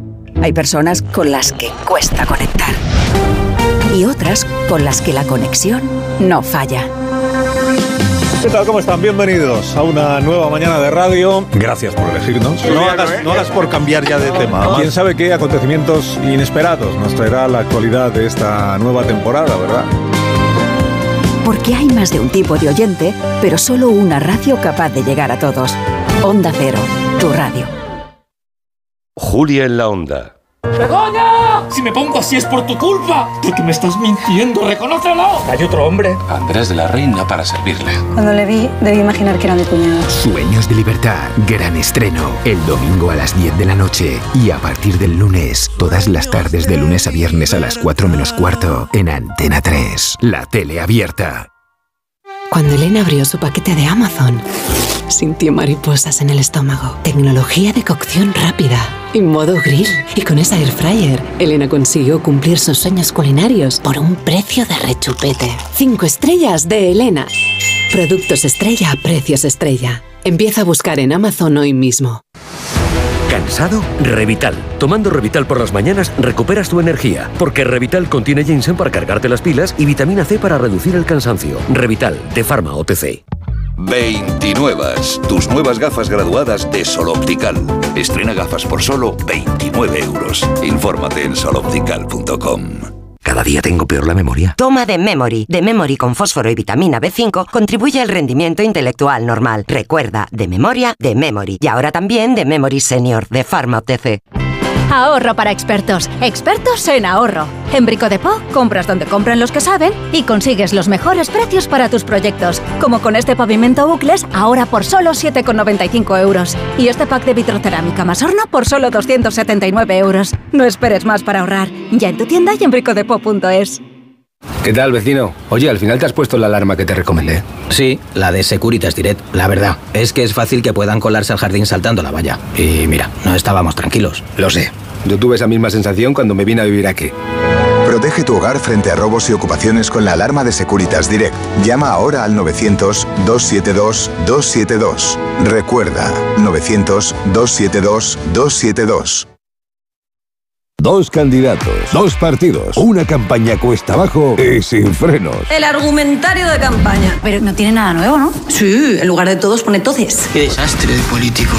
Políticamente incorrectos. Repite conmigo. Libertad, libertad, libertad, libertad. O sea, hasta que no sepan ni lo que significa. En cines el 23F.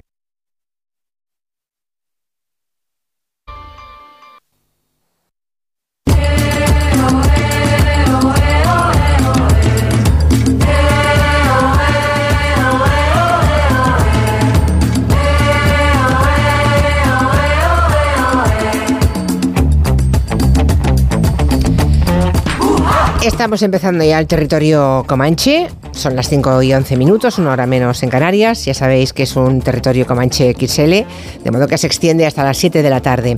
La actualidad nos tiene muy pendientes de Valencia, así que, y las consecuencias, el día después del trágico incendio que ayer todos pudimos ver.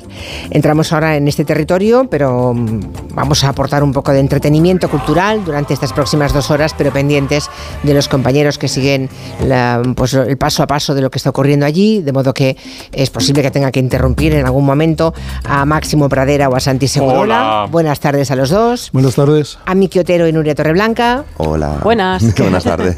Bueno, Uy, esa voz, trancazo. Sí, un poquito. Pásate por la consulta.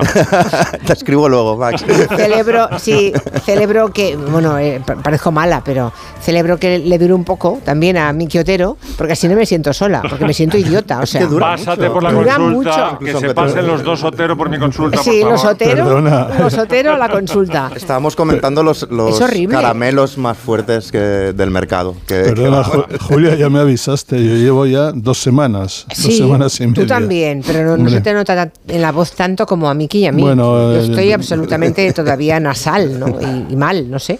Oye, estos caramelos, yo estoy llorando, ¿eh, Miki? No, no, son el, son el fentanilo de los caramelos, es una cosa muy, muy Pero eso no son caramelos, son, caramelos armas de destrucción. Absolutamente legales. Madre de Dios. Bueno, vamos a empezar por Ella. Ella Fitzgerald. Ella Fitzgerald. Se, acaba de publicar una biografía, dicen que definitiva, de, de Ella Fitzgerald y Máximo Pradera, que se la ha leído, nos va mm, a recomendar esta incursión total en la vida de la reina del jazz. Sí, es una musicóloga blanca que ha estado 10 años estudiando la vida y la obra de Ella, con grandes aportaciones, y nosotros lo que vamos a hacer es un poco marcar los highlights que se van a encontrar los lectores de esta biografía, que está en libros del Cultrum Mm, es la traducción, digamos, de Becoming Ella Fitzgerald. ¿Por qué le pusieron la musicóloga eh, Judith eh, Hitch, me parece que se llama, o Kit, no me acuerdo es una gran musicóloga estadounidense, eh, Tick, se llama Judith Tick. Mm, ¿Por qué le ha puesto Becoming Ella Fitzgerald? Porque Ella era el patito feo, es decir, una de, quinceañera, era gorda, era patosa, era zarrapastrosa, no la querían, a pesar de que bailaba con mucha gracia, no la querían sacar porque decían que deslucía un poco la pista de baile y poco a poco, con ayuda de varios pigmaleones que tuvo, Chick por ejemplo, Norman Granz, pues se convirtió en el cisne que consiguió incluso eclipsar a pues a Sarah Vaughan o a Billie Holiday, ¿no? Vamos a empezar con una canción que se llama No sabes lo que es el amor, que nos va a servir para ilustrar los terribles años de adolescencia de Ella. You don't know what love is until you've learned the meaning of the blue. ¿Cómo fue su adolescencia, Máximo? Tremenda, tremenda, porque muere la madre, con 15 años tenía ella, eh, estaba muy ligada, la madre era un personaje a favor de ella, muy protectora, y entonces se queda en manos de su padrastro, porque había contraído segundo matrimonio, que era un sinvergüenza, un uh, emigrante de origen portugués, José da Silva, que abusaba de ella. Entonces se descubre el pastel, la trasladan a casa de la tía, pero ya eh, digamos que las, eh, los trastornos emocionales que le provoca todo este asunto del padrastro, los abusos, pues eh, le hacen ir mal en los estudios, se escapa de, no empieza a faltar a clase, entonces la trincan y la mandan a un reformatorio para chicas de color y ahí es la debacle definitiva porque era un reformatorio donde cascaban a las chicas, las morían a palos, les hacían pasar hambre, es un maltrato total. Bueno, consigue ya superar los años en que podía estar en la reformatorio, la sueltan eh, y está lampando por Harlem durante una temporada, bailando por las esquinas literalmente, bailaba muy bien, con mucha gracia, y por fin descubre una oportunidad que es presentarse en el Apolo, que era un teatro de Harlem donde una vez al año se celebraba la Noche del Apolo, la gran noche amateur, y esto es lo que pasó. Nuestra primera concursante nos llega desde Harlem, Nueva York. Proveniente de Newport News, Virginia. Tiene solo 17 años y está dispuesta a ponérselo difícil a las hermanas Edward. Va a concursar en la modalidad de baile. Dadle, por favor, la bienvenida a Ella Fitzgerald. Ok, Ella, welcome to... Ok, Ella, bienvenida a la noche amateur. ¿Tienes preparadas tus zapatillas de baile? I'm sorry, what did you say? Perdona, ¿qué has dicho? You don't want to dance. ¿No quieres bailar? well, what are you to do? ¿Qué vas a hacer? You'd like to sing something. ¿Te gustaría cantar algo? Ok, well, okay puedes cantar algo. You can sing something instead. What would you like to ¿Qué sing? te gustaría cantar? Oh, okay. Ok, creo que pueden hacerlo. Hey, band. Hey, banda, ¿conocéis la canción Judy? If her voice can break Pues el miedo a... ¡Qué barbaridad! ¿Esa voz era con 15 años? No, esto es una reconstrucción que he encontrado en, Ah, vale, vale. Ah. No, no tenemos ese documento, pero es que Ah, el docu- bueno. pero es que la reconstrucción es tan buena que no, tenía voz muy aniñada cuando tenía Tú no tienes abuela, ¿verdad? ¿Eh? Tú no tienes abuela, ¿no? Ni, a- ni abuelo. que mm, ya más desconcentrado. Ya estoy. eh, estoy la pastilla. No, que mm, gracias a que le intimidaron las hermanas Edward, eh, estas eh, chicas que cita el, el presentador, dice, "Mm, no puedo estar a la altura bailando de las hermanas Edward, entonces voy a cantar y ganó el primer premio. Ostras. ¿Qué pasa? Que este premio y otros que ganó por aquella época mm, eh, no le valieron para, digamos, salir de la miseria por... Todavía era un patito feo, era una mm, chica que no se atrevía nadie a sacarla porque es que era eh, gorda, era, era eh, desgarbada, mm, en fin, era, no era muy agraciada físicamente, hasta que los ojeadores de la gran banda de swing de Harlem de aquella época, el, eh, el director de esa banda de swing era Chick Webb, le dicen, tienes que es- escuchar a esta chica, tienes que escuchar a ella.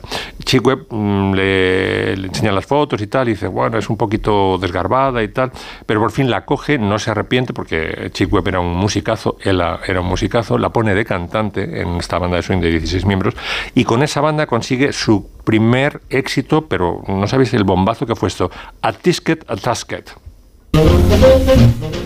A tisket, a tasket, a brown and yellow basket.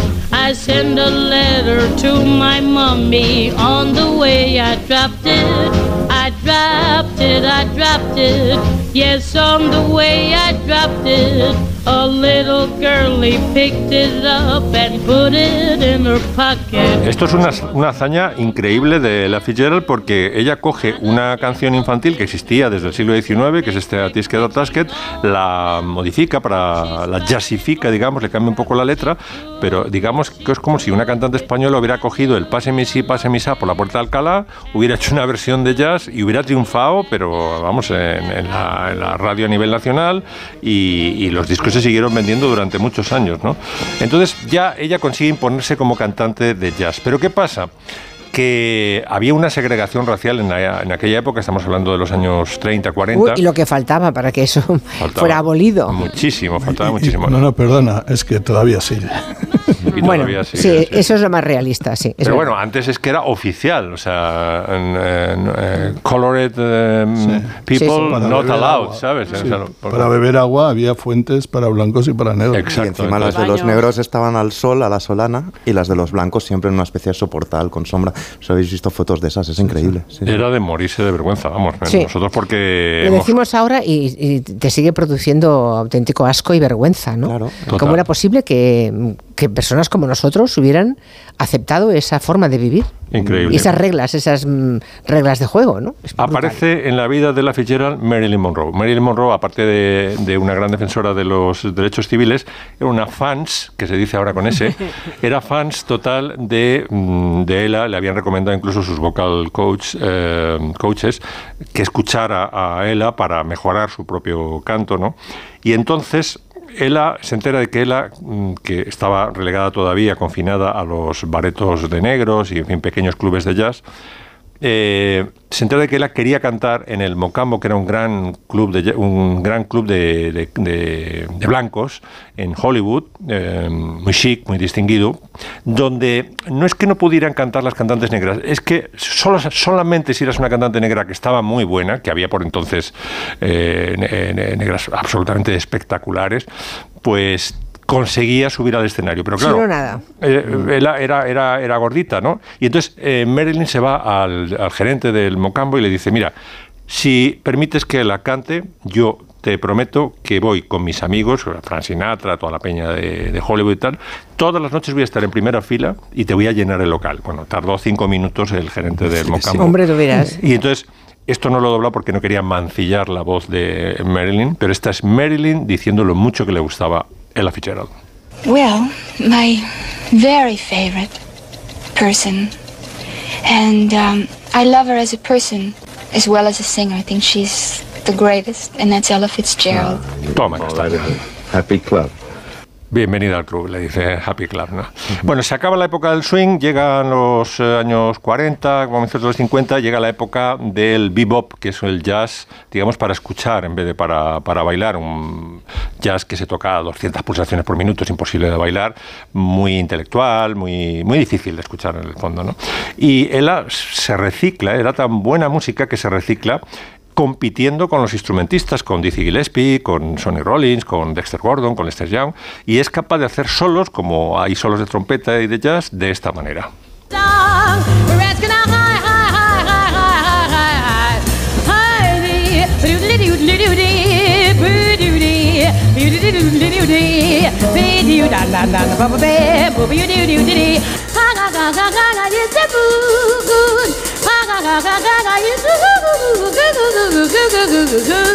Billy, dilly, dilly, dilly, dilly.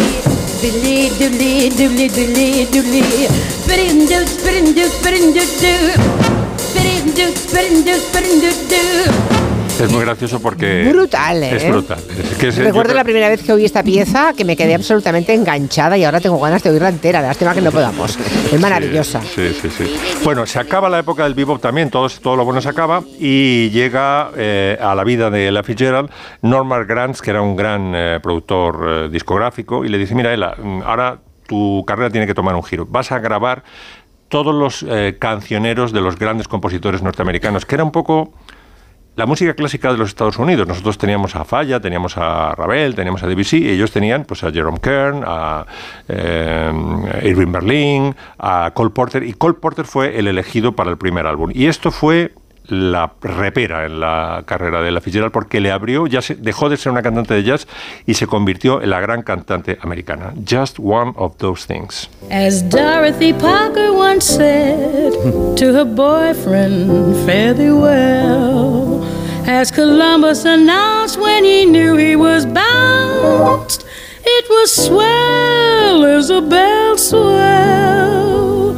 As Abelard said to Eloise, don't forget to drop a line to me, please. As Juliet cried in her Romeo's ear, Romeo, why not face the fact, my dear? Es muy gracioso porque las letras de Cole Porter, que yo creo que era el único songwriter de aquella época que escribía, quizá junto con Irving Berlin, que escribía sus letras, eh, las letras de Cole Porter eran muy sofisticadas. Y entonces eh, la Fitzgerald, que era- no había podido terminar los estudios, dice, ¿quién es esta Isabel? Dice, no, es Isabel la Católica y tal. Se iba enterando de todos los personajes que salían en la letra, Dorothy Parker y tal. Y cuando ya asumió, eh, vamos, fue puesta al día por Norman Granz, pues dijo, ah, y las cantaba de puta madre, ¿no? Bueno, vamos a escuchar todo lo que podía hacer mm, Ella eh, sobre el escenario, la- el- cómo jugaba con su voz. La vamos a escuchar. Primero eh, empieza cantando eh, en su registro normal, luego pone voz aniñada, luego empieza a hacer percusión sobre su cuerpo y termina imitando a Louis Armstrong. I can't give you anything but love, baby. I can give you anything but Eso de chichi no sé lo que es, Julia.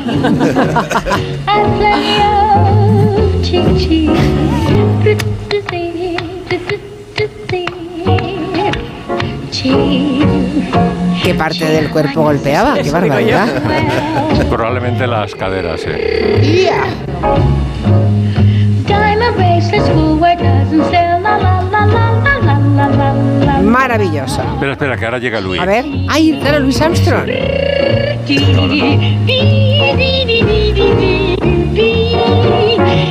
give you anything, anything, but la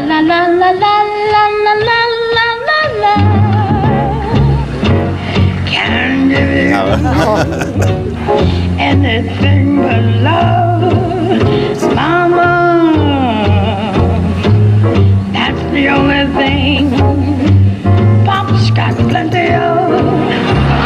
Dream a while, scheme a while. Papa does us always so fine.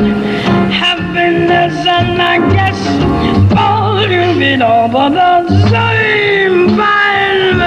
Guau, esto debe rascar mucho las cuerdas Eh, vocales. pero es ¿eh? impresionante. Era, era- Impresionante. era su héroe de, de niña. Ella admiraba pues, a las hermanas Bowell y a Louis Armstrong. ¿no? Claro. Y terminamos, la despedimos ya, mm, con motivo de este libro que sale en, en Cultrum Libros, con un dueto con su amor de la adolescencia, Louis Armstrong. Magistral. Yes, you say either. And you say either. You say neither. And you say neither. Either. Either. I neither. Neither. Let's call the whole thing off. Oh, yes. You like potato. And you like potato. You like tomato. And you like tomato. Potato. Potato. Tomato. Tomato. Let's call the whole thing off. But oh, If we call the whole thing off, then we must part. And oh, if we ever part, then that might break my heart. Oh, so if you like pajamas, pajamas. Desde luego estamos ante una superdotada vocal en toda Brutal, regla. si es ¿eh? que su carrera duró 50, 60 años. Sí, ¿Qué sí. carrera dura eso? Bueno, Rafael. Terminó, terminó en alguna, teniendo un hit, por ejemplo, con una versión de Get Ready de, de Smokey Robinson en los años Sí. 70, que, había- que le había hecho famoso una banda blanca, Rare Earth, y, y un exitazo, pero las listas pop. Y Smokey Robinson siempre le agradeció eh, el, cam- el, lo que hizo por los derechos de los negros a, a Ella Fitzgerald. Dos minutos y hablamos de Robin Green. En Onda Cero, Julia en la Onda, con Julia Otero. Hace nada eras un bebé. Y mírate, todo un hombre. Con tu trabajo, tus amigos, tu casa. Ay, estoy muy, muy orgulloso de ti, hijo mío. Gracias. ¿Puede arreglar la cisterna o...? Tengo que encargar una pieza, pero sí, hijo mío, sí. Por 17 millones de euros uno se hace padre de quien sea. Ya está a la venta el cupón del Extra Día del Padre de la ONCE. El 19 de marzo, 17 millones de euros. Extra Día del Padre de la ONCE. Ahora cualquiera quiere ser padre. A todos los que jugáis a la 11, bien jugado. Juega responsablemente y solo si eres mayor de edad. ¿Qué tal, vecino? Oye, al final te has puesto la alarma que te recomendé. Sí, la de Securitas Direct. La verdad, es que es fácil que puedan colarse al jardín saltando la valla. Y mira, no estábamos tranquilos. Lo sé. Yo tuve esa misma sensación cuando me vine a vivir aquí. Protege tu hogar frente a robos y ocupaciones con la alarma de Securitas Direct. Llama ahora al 900-272-272. Recuerda, 900-272-272. Este lunes, con motivo del 25 aniversario de La Razón, el programa Más de Uno se emitirá desde la sede del periódico. Tienes la oportunidad de asistir como público llamando al 91 324 7032. Carlos Alsina y los colaboradores del programa estarán en directo en la sede del periódico en un programa especial que no te puedes perder. Este lunes, Más de Uno desde la sede de La Razón en su 25 aniversario, con Carlos Alsina. Te mereces esta radio. Onda Cero, tu radio.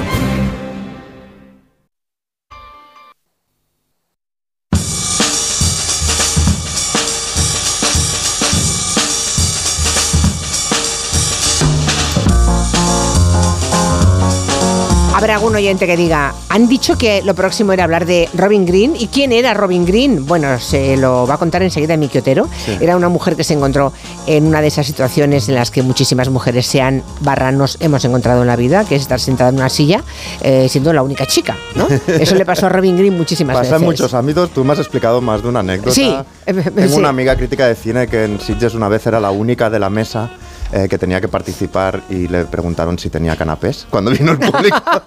¿Dónde están los canapés y tal? Bastante habitual, pero es que es la misma persona, pero además hace décadas. Es decir, es una persona que estuvo en la época dorada de la revista Rolling Stone, en los 70. Es decir, con Hunter S. Thompson y compañía.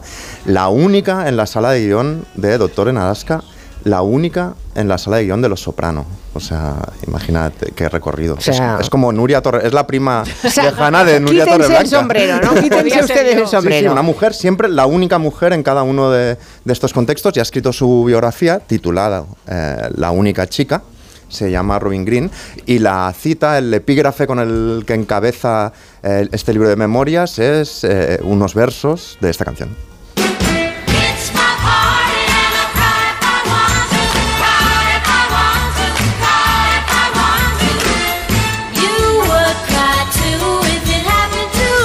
Que tiene una especie de afirmación femenina, pero aún suave, un poco blando, ¿no? Déjame llorar. O sea, es mi fiesta y si quiero lloro. Este era el nivel de, digamos, de empoderamiento en los 60, ¿no?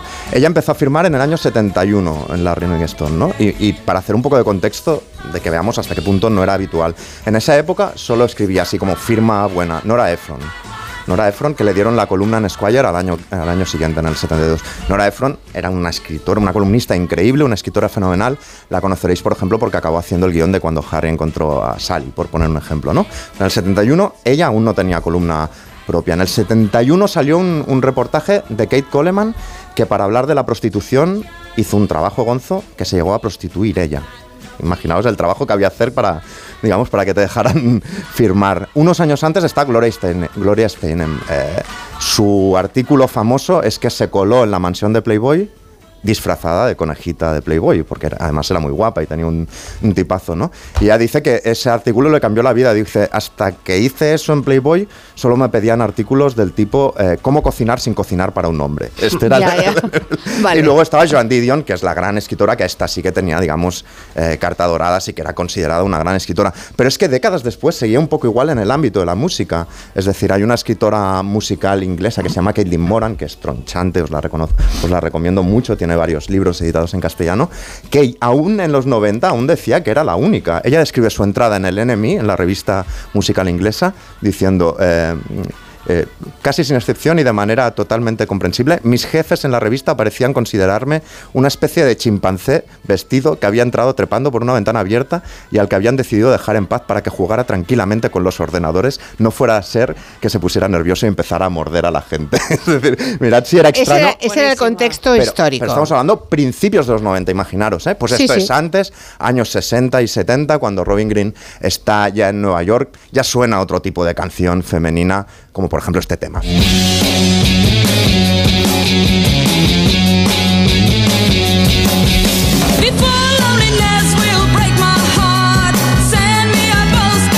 ella entra en esa redacción donde entra Hunter S. Thompson todo el rato con gafas de sol y, y pantalones de madras, bebiendo cerveza todo el rato y farfullando. Están John Lennon y Yoko Ono en la recepción pidiendo alguna cosa. A los redactores se les recibía invitándolos a drogas en los despachos. Este, este era el contexto. Y ella se sentía a gusto porque siempre había sido una niña diferente. Por lo visto, ella explica que en el colegio, cuando le, preguntaban, le pedían los profesores que dibujara a su familia en un entorno magnífico, en un picnic maravilloso, ella dibujaba siempre con ceras negras, todo de color negro, el, el- el cielo y todo. Ya era un poco diferente. La becaron, entró en una, en una universidad de la Ivy League, de las más prestigiosas, y fue la única, de nuevo, que formó parte de la revista de la Universidad de Brown. Era la única chica en esa sala también, es su vida, siempre era así, ¿no? La única, siempre. Y, y luego eh, su primer trabajo, eh, que es en esa época, en el 68, cuando abrió por primera vez una Rolling Stone y, y vio la revista, es que fue secretaria de Stan Lee, del capo de Marvel Comics, ¿no? Se dice Eh, pronto. se dice pronto coincidir con Stan Lee nada más llegar a la ciudad, pero ella entonces aún era una secretaria, imaginamos el tipo de secretaria de la serie Mad Men, ¿no? Como jersey de angora, falda de lápiz, ¿no? Eh, de este tipo, no había cambiado. Pero después de trabajar ahí recibió un chivatazo y le dieron una, la posibilidad de tener una entrevista con los editores de Rolling Stone y ahí cambió el look. Dice que se vistió con sandalias, con una minifalda vaquera cortísima, una camiseta de tirantes y se puso una chaqueta vaquera con un parche enorme con dos personas fornicando en el parche dibujadas. Le trincó el Pontiac a su novio, se fue, eh, digamos, lanzada a esa entrevista Vestida para la ocasión. vestida para la ocasión y realmente eh, los tipos fliparon, se les cayó el boli, por así decirlo, y decidieron eh, contratarla. Y el primer artículo que hizo fue sobre la revista Marvel con un desparpajo, es divertidísimo ese artículo, con un desparpajo a- absoluto. En esa época dice, sí que había chicas en la revista de Rolling Stone, pero ninguna firmaba, ninguna escribía. Dice, eran esas chicas que le llamaban chicks, eran golosinas, inteligentes y evolucionadas, ayudantes de todos los departamentos que estaban allí a todas horas ayudando a los jefes en su trabajo, traerles café y dejarse follar hasta reventar. Ese era la- el perfil de la mujer en Rolling Stone. Así que la Rolling Stone tan, avanzada ya en los 70, etcétera, etcétera, era, era gloriosa, aparte, sí, gloriosa sí. pero machista como una canción de los Rolling Stones, por ejemplo. Bueno, a ella le dan los temas irónicos. En vez de darle Dylan, los Stones, etcétera, le dan como cosas que están un poco de capa caída para que se haga la irónica y desmitifique un poco el asunto, ¿no? Por ejemplo, la envían a China a cubrir cuando Nixon fue a China. Y, y hace un list. Casi nada. Un primer párrafo divertidísimo porque lo primero que destaca es cuando Nixon mira la, la gran muralla china y dice, declara, es una gran muralla. el artículo empieza así.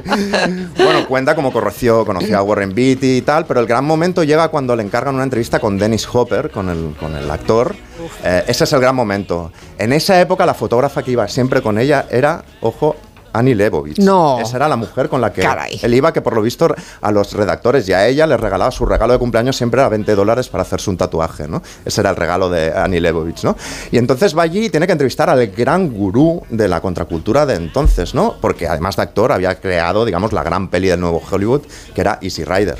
Por eso los venusinos se han mezclado con personas de todo el escalafón social, en calidad de asesores.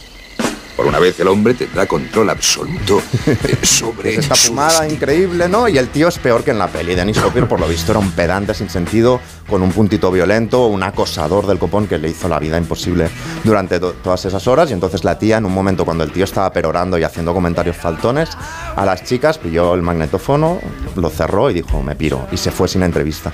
Y lo que hizo en su artículo, en vez de una entrevista de Dennis Hopper, fue un perfil de los gilipollas que podía llegar a ser un- a ser una estrella de Hollywood endiosada como, como Dennis Hopper. Publicó el artículo, la llamó al teléfono Joan Didion diciéndole que había escrito una obra maestra. Eh, llamó el director de Squire, de la gran revista del momento, y preguntó en centralita de Rolling Stone quién es esa nueva zorra, la quiero. Y desde ese momento se hizo como una especie de mítica absoluta, ¿no? Esta entrevista de Dennis Hopper aparece entre las 10 mejores entrevistas de Hollywood, con la de Truman Capote a Marlon Brando o la de Red Riggs a, Warren Beatty, ¿no? Bueno, y entonces llega la desgracia que es cuando intenta hacer, le encargan un artículo sobre los hijos de, de Bobby Kennedy después de que mu- muriera, ¿no? Entonces conoce al mayor, eh, que le dice, ¿sabes navegar? Dice, sí, no he tenido un barco en mi vida. Y entonces conoce al, al más joven, a Bobby Jr., eh, que lo recibe en su habitación, en su apartamento de Harvard, ¿no? Se ve que tenía como un conjunto de cetrería, tenía un busto de su padre en la mesilla de noche, algo un poco perturbador quizá, y tenía una cama de agua.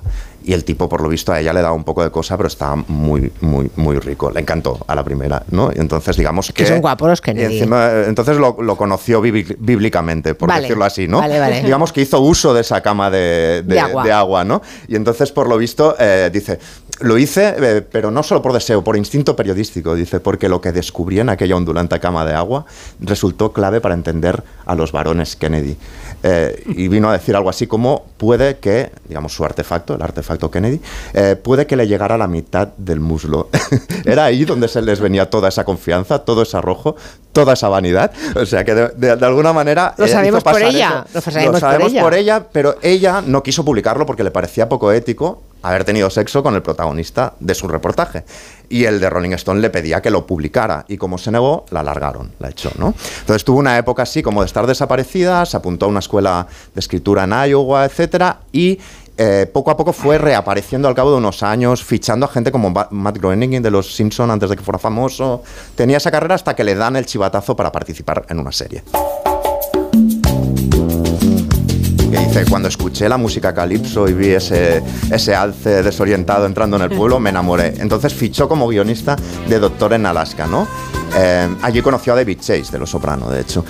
Y, y yo creo que hay determinados chistes y escenas de, Doctor en que no existirían sin Robin Green, por ejemplo, esta especie de escena sobre el feminismo, ¿no? ¿Tu opinión? Esa no puede ser tu opinión. ¿Por qué no? Porque eres una mujer. Y una mujer lista, competente y educada por eso. ¿Y?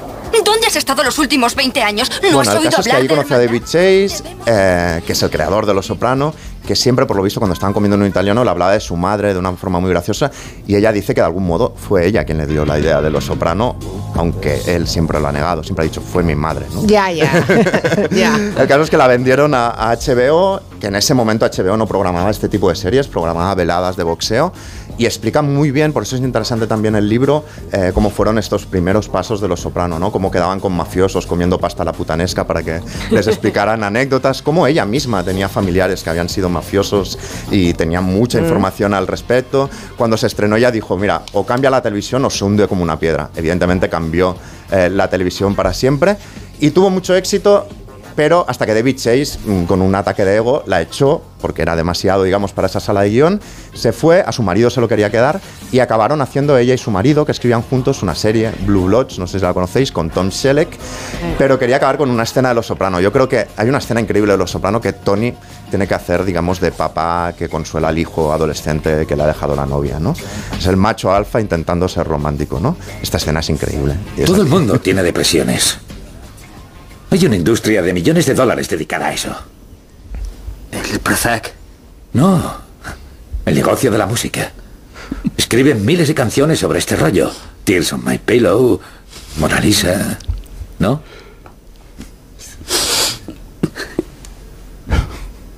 Oye, las putas mujeres te vuelven majara con tus emociones y tus sentimientos. Y sé que parece que nunca vas a volver a querer a nadie, pero hazme caso. Hay montones de chicas ahí fuera muriéndose por conocer a un chico como tú. Yo las veo cada día. Claro. Como soy tan especial. Por supuesto que lo eres. Eres guapo y listo y trabajador. Y... Seamos sinceros, eres blanco. Y eso es un plus hoy en día. Tremendo. Es Stoney consolando a su hijo y esta escena claramente la escribió Robin Green. sin duda. Seguro. Por cierto, el Bobby, Bobby Kennedy Jr., el de la cama de agua, eh, Yale, ¿era Yale donde se, eh, se encontró? Es el mismo zoquete petardo que tenemos ahora aspirando a las... eh, Sí, sí, el que ahora hace campaña y es medio antivacuna. Con su cilindro de 20 centímetros. Sí, sí. No, pero Pues a serán este- más, ¿eh? Serán más de 20. Más de 20, hasta el muslo dice, ¿cómo Sí. puedes eh, olvidar? dice- Bueno, también dice la puede pieza, ser- ¿Cómo puedes olvidarte de que eres un Kennedy cuando eso te está golpeando el muslo cada vez que caminas? Pues y a aquí lo este ahora tenemos están de a- derechas y tal. eh, Aquí cuando lo tenemos llegó, haciendo el imbécil. por posesión de marihuana, o sea, como que Ya. era como el niño rebelde en ese momento. Bueno, pues el libro... eh, El libro se titula La única chica de Robin Green para Robin fan de Green, Doctora vale. Nalasca Soprano, como los Rolling Stones. Seguro que más de un oyente se lanzará a comprarlo. Apetece mucho. Así suena lo nuevo de Beyoncé, que ha hecho una inmersión en toda regla en el country. Cosa rara. Santi Segurola nos quiere contar lo, en fin, lo curioso, lo significativo que resulta que una mujer negra llegue al número uno de las listas de una música que es absolutamente blanca, ¿no? Como el country.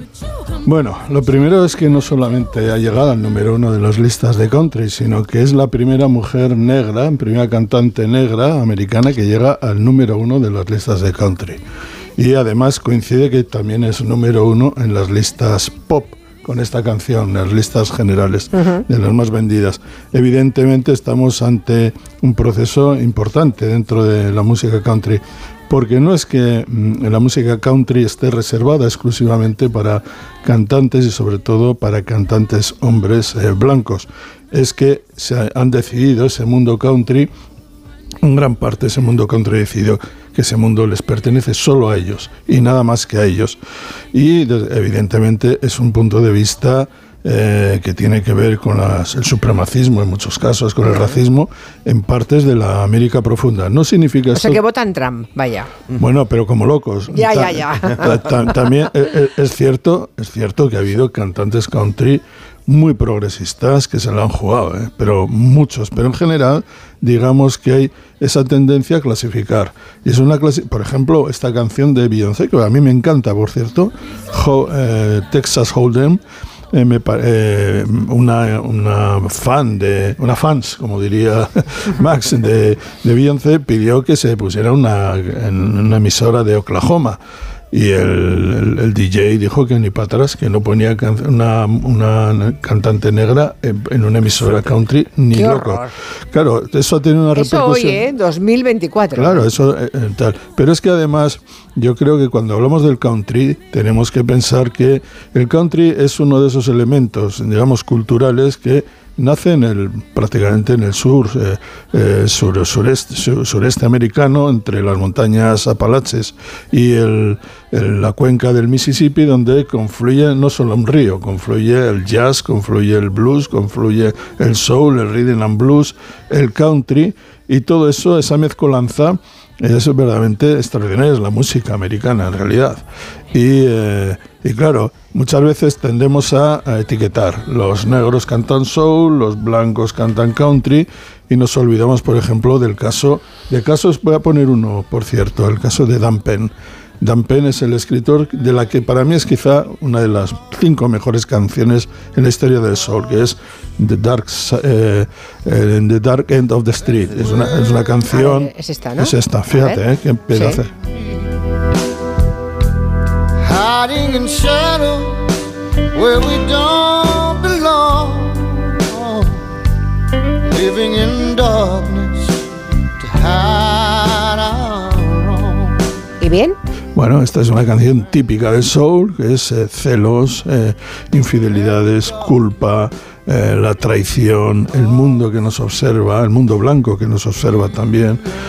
Bueno, es una prototipo, prototípica del soul. Esta canción la escribió Dan Penn, autor de varias de las mejores canciones de soul de la historia, un tipo de- del profundo sur de Alabama.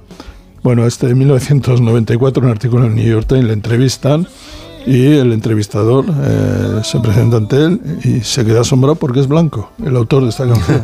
Dice, ah, pero yo pensaba que eras negro. Y de sí, mucha gente lo piensa porque yo escribo las canciones, pero hasta ahora no las he cantado. Y dice, pero yo he vivido en un entorno donde mi vida ha sido el country, el soul, el blues, el jazz, y yo escribo estas canciones porque me salen del alma. Es decir, que hay que tener mucho cuidado con esas etiquetas, eh, eh, digamos, cerradas que, eh, que pretenden apropiarse de la música, de la cultura, y son absolutamente reaccionarias. Cualquiera que quiera escuchar muchas de las grandes canciones del soul verá que son escritas por blancos. Y también hay el caso de grandes canciones del soul cantadas por blancos. Uno de ellos, si no tenemos aquí en el momento, no es el momento, cualquiera que quiera escuchar a Eddie Hinton se dará cuenta como grandes cantantes blancos pueden hacer esto, como grandes cantantes negros, y lo ha sabido Charlie Pride, por ejemplo, se han ocupado del country. O sea, les da miedo que, que Beyoncé mm, Claro, porque empieza a haber más se la ven artistas. como una intrusa, digamos. ¿no? Sí, pero es una intrusa que tiene arrastre. Y detrás Ya. de ella ya empieza a haber artistas negros que empiezan a. eh, Vamos a entrar en cantar el mundo country, claro. Sí, hay, hay discos de Jackie Wilson, de Joe Tex increíbles de country que ya eran negros. Y de Ray Charles. Sí, y de Ray Charles, sí, sí. Sí, pero no eran Beyoncé, claro. No, no. Claro, no, no. Ni, no, ni Beyoncé ni en este momento. perdona, claro, y- claro, claro. y- Lo y es mujer. que sea en este momento, claro. Sí, sí. Ne- y negra y, so- y mujer. Mm. Pero de Texas. Cuidado. A ver, pues vamos a escuchar a Beyoncé. This ain't Texas. Ain't no hold 'em. La canción de Beyoncé que está ahora mismo en, Número uno. en número uno. Merecida. A mí me gusta mucho. ¿eh? Sí. Throw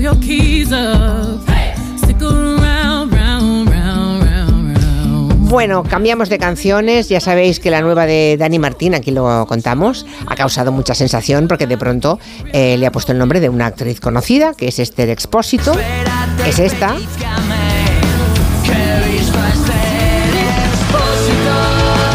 Y obviamente va dedicada a ella, o sea, no es que sea una casualidad, es que está dedicada a Esther Expósito. Sí, aunque no sabemos si sabía algo, si no sabía nada, ella disimula, dice que no, pero le ha hecho mucha ilusión, por lo menos tenemos la respuesta de este expósito.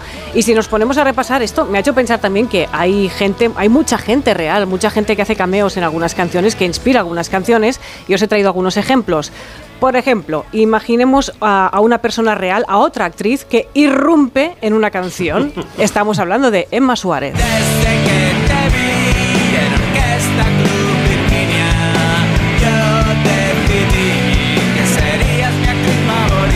Estos son los Airbag, la mítica banda de rock, el orgullo malagueño de Estepona, que en el 2005 le escribieron esta canción a, a la actriz que en ese momento, Emma, Emma Suárez, era sex symbol nacional. Por pero que al final se ha convertido, ya lo era, una gran actriz, pero ahora mismo ya es una gran dama del teatro y del cine. O sea, cómo ha evolucionado con los años. Y, y le escribieron esta canción Te vi en Orquesta Club Virginia. También situaba un poquito la época del cine, ¿no? Los Madness también metieron a un gran actor en una de sus canciones, Michael Caine, que además se prestó a un cameo en ella.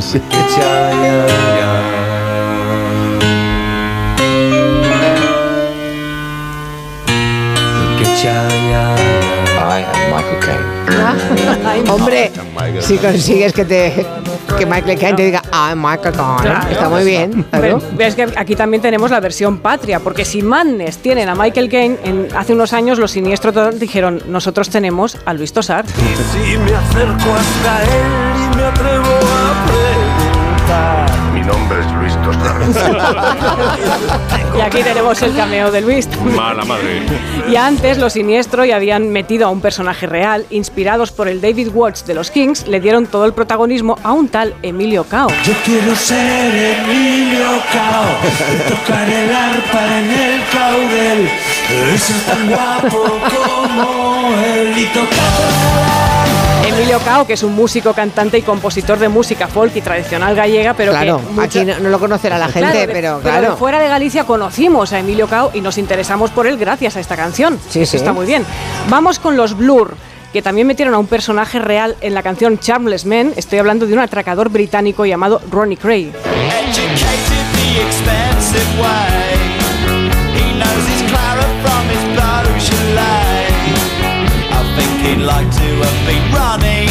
Ronnie Cray, lo acaba de decir.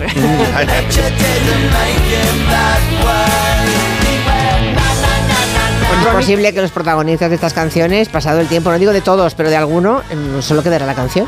Exacto. O sea, es, así, de cruda la vida. Claro, claro, pero en este caso está muy bien porque Ronnie Cray, es, la historia es fascinante, tenía un hermano gemelo, Reggie Cray. Vaya, vaya dos fieras. Exacto, Londres. pero fieras, fieras. O sea, eran los gemelos Cray, fueron dos gángsters que aterrorizaron a Londres con crímenes sangrientos, pero además estaban muy preocupados por su imagen glamurosa. O sea, eran, O sea, querían- eran iconos del pop. Bueno, es que les hacía fotos David Bailey, que era el fotógrafo de, Exacto. De, de Michael Caine, de los Exacto. Stones, de sí, todo. Sí, es que no se ponían por menos. ¿eh? Y su legado además es que ellos estaban preocupados por qué imagen iba a quedar de ellos con su historia. ¿no?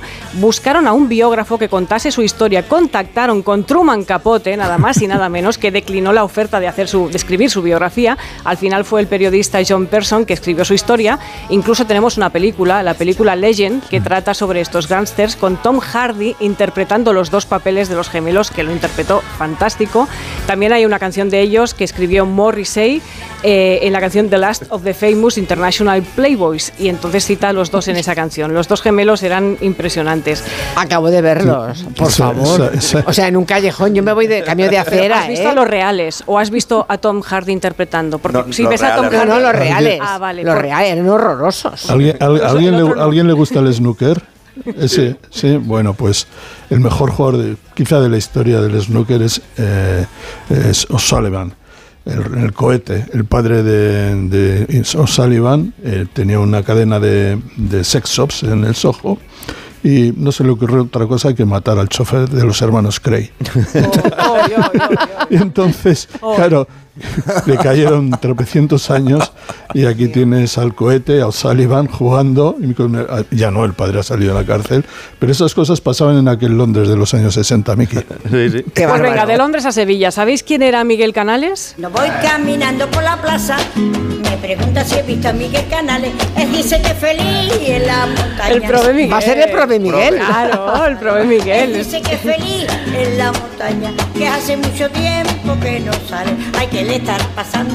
En la canción de Triana Pura. Era un señor, el, el prove Miguel, Miguel Canales, era un señor que era muy conocido en esa zona, en, en el barrio de Triana, que por lo visto decían que un buen día se hartó de todo y se fue a vivir a la montaña como un ermitaño. Y entonces ellos se preguntaron de manera un poco de cron hicieron una crónica humorística en la canción, ¿qué le estará pasando al prove Miguel? eh? Que hace mucho tiempo que no sale. Imagino también que conocéis al célebre argentino Sergio Makarov. Bueno, pues él le escribió una canción a su mujer citándola con su nombre y sus dos apellidos. Maite, buen día, buen día. Mi murciana favorita nació en Hospitalet, hija y nieta de murcianos inmigrantes. El cruce de cultura resulta estimulante, fundamental como las rumbas de Peret. Pequeña Maite, buen día, buen día, entra a currar a las 6 de la mañana. Por consiguiente, los fines de semana tiene que darle a su cuerpo una alegría. Qué bueno. Buenísima. Me recuerda aquella de Serrat, un servidor Joan Manuel Serrat. Un poco sí. eh, Sí, casado, sí, sí. mayor de edad, vecino de Camprodon, Girona. Sí, sí. Hijo de Ángeles y de Josep. Exacto. Pues, Bueno, es, es su historia entera. pues la historia de la canción es esta. Cuenta Sí. su historia con Maite, buen día, buen día, mi murciana favorita. Que además hay una frase en la canción que dice: Y si tenemos hijos, ¿qué pondrá en su carné? ¿Buen día, Makarov o Makarov, buen día? Atención a Sergio Makarov y su planteamiento Muy ya- moderno, incluso seguramente antes de que la ley permitiera, como permite en España, que una pareja decida que el primer Sí. apellido sea el materno o el paterno. Pero está desvelado, ¿no? Porque Miranda Makarov, que es la hija de estos dos, supongo. Pero sí, no, no, Miranda es un- anterior. es anterior. Es la, Sí. la hija de Lidia Delgado y, y ella es Makarov. Pero ya en esta, en- digamos que con los años Sergio, con su segunda mujer, pensó pues que elija a ella si Claro. quiere llevar su apellido primero, ¿no? Somos tan distintos, Maite servidor, como astronautas de mundos diferentes. Esta vez hacer una canción de esa cotidian, cotida- cotidianeidad. ¿Ves? Si me enfado, me veis, habéis escuchado la voz de Lorenzo Caprile, que ha irrumpido. Que yo estoy aquí, llevo un- una hora en silencio. Uy, bueno, bienvenido sea, que ahora ya tienes otra hora. ¿Y sabes por qué estoy en silencio, Julia? ¿Por qué? Porque ya no hay nada para robar en esta redacción y entonces he tenido que robar unos mazapanes. Ah, o sea, no has encontrado libro. No, Pero sí mazapanes. sí. Pues no sé qué te conviene más. Y ¿eh? entonces me he tomado la caja de mazapanes y me ha entrado un poco de sopor. Pues, pues pareces un poco. Claro, un shock de insulina. Pareces un poco el espíritu de la golosina. Te puedes Sí. permitir una caja de mazapanes. Y dos. Que estás muy delgadito. Bueno, Voy a ver la serie del pequeño Nicolás. Ay, vale. Sí, sí, sí, sí. Ya nos contarás la semana que viene u otro día de estos. Primera parte del Comanche, se acaba. Se van todos menos Caprile. Noticias y vamos con él y con Noelia Danes. hasta luego, Julia. Son las 6 de la tarde, las 5 con Rafa La Torre. De nuevo, buenos días España. Protagonista, Luis del Olmo. Luis del Olmo era un enamorado de su trabajo. Protagonistas nosotros en acción. Abrió un camino que todos los demás seguimos. Le he respetado y le respetaré siempre. Información, opinión, entretenimiento. Para la radio cambiar es más que vivir. Sus principales virtudes yo creo que es sin duda la innovación, la independencia. Una parte de lo que entendemos por radio se la inventó Luis del Olmo. agradezco que recuerdes la historia de protagonistas. Una serie documental escrita y dirigida por Diego El mérito es de ustedes, amigos oyentes. Aquí está, protagonistas. Cada lunes, un nuevo capítulo de este podcast en la web y en la app de Onda Cero. La gente y la radio del pueblo. Julia en la onda. Arranca una nueva edición de los premios Ponle Freno para reconocer las mejores iniciativas que hayan contribuido a promover la seguridad vial en nuestro país. Consulta las bases en ponlefreno.com y envía tu candidatura antes del 4 de marzo. Ponle Freno y Fundación AXA Unidos por la Seguridad Vial. Cariño, vamos a cambiarnos al plan estable verde de Iberdrola, que paga siempre lo mismo por la luz, todos los días, todas las horas, durante cinco años, pase lo que pase. Interrumpimos la emisión por una noticia de última hora. Nos están invadiendo los extraterrestres. Pase lo que pase. Pase lo que pase. Y ahora, además, llévate 100 euros con el plan estable verde de Iberdrola. Contrátalo ya llamando al 924 24 24 o en iberdrola.es. Consulta condiciones en la página web. Iberdrola, por ti, por el planeta. Empresa patrocinadora del equipo paralímpico español. ¿Cansado? Revital. Tomando Revital por las mañanas recuperas tu energía, porque Revital contiene ginseng para cargarte las pilas y vitamina C para reducir el cansancio. Revital, de Pharma OTC. Buenas. Oye, que he salido antes y que me he venido al corte inglés. Estoy haciendo la compra. Oye, tienen la segunda unidad a mitad de precio en miles de productos. El Ariel original, que no teníamos. O mira, también el litro de aceite de oliva la española para tus ensaladas. Eh, echa un ojo que un 50% es mucho descuento. A ver qué más hace falta. Supercor, Hipercor y Supermercado El Corte Inglés. ¿Qué necesitas hoy? En tienda, web y app. Con este estrés no consigo concentrarme. Toma Concentral. Con su triple acción de lavacopa, rodiola y vitaminas, Concentral consigue aliviar el estrés ayudando a una concentración más estable y duradera. Concentral. Consulte a su farmacéutico o dietista.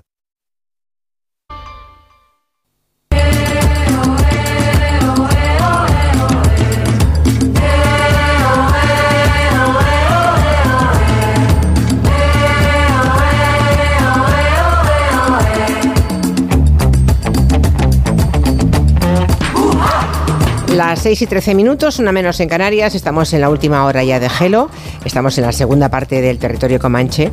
Y mm, de la misma forma que la primera hora la hemos dedicado a hablar con, peritos y con expertos de tema incendios y, bueno, arquitectos, ingenieros, bomberos, eh, les digo también ahora a Noelia y a Lorenzo Caprilli que es posible que tengamos que, tengamos que interrumpir si hay alguna nueva información porque tenemos los compañeros en Valencia y si hay algo diferente a lo que ya les hemos ido explicando, tanto en este programa como en los boletines informativos, pues obviamente lo haremos. Diez muertos ya, por cierto. Bueno, em, ¿por dónde empezamos? ¿Empezamos por Truman Capote? Venga, va. Noelia, ¿sigues ahí? ¿O empieza- Aquí estoy, Hola, es que aquí aún no te habíamos saludado. Muy te hemos buenas visto, tardes. Te hemos visto, pero, pero no, no te habíamos escuchado todavía. Es ¿A que- Lorenzo sí? Sí, bueno, yo aquí sigo con, con el, el postmazapán. Bueno, Bueno, pero algún libro he robado, Julia, ¿eh? Algo, algo Ah, siempre se encuentra. en, la en nuestra relación no, pues ya no nos mandan nada. Le he robado a Rafa Torre, Muy bien. que está en. Valencia precisamente y no se entera.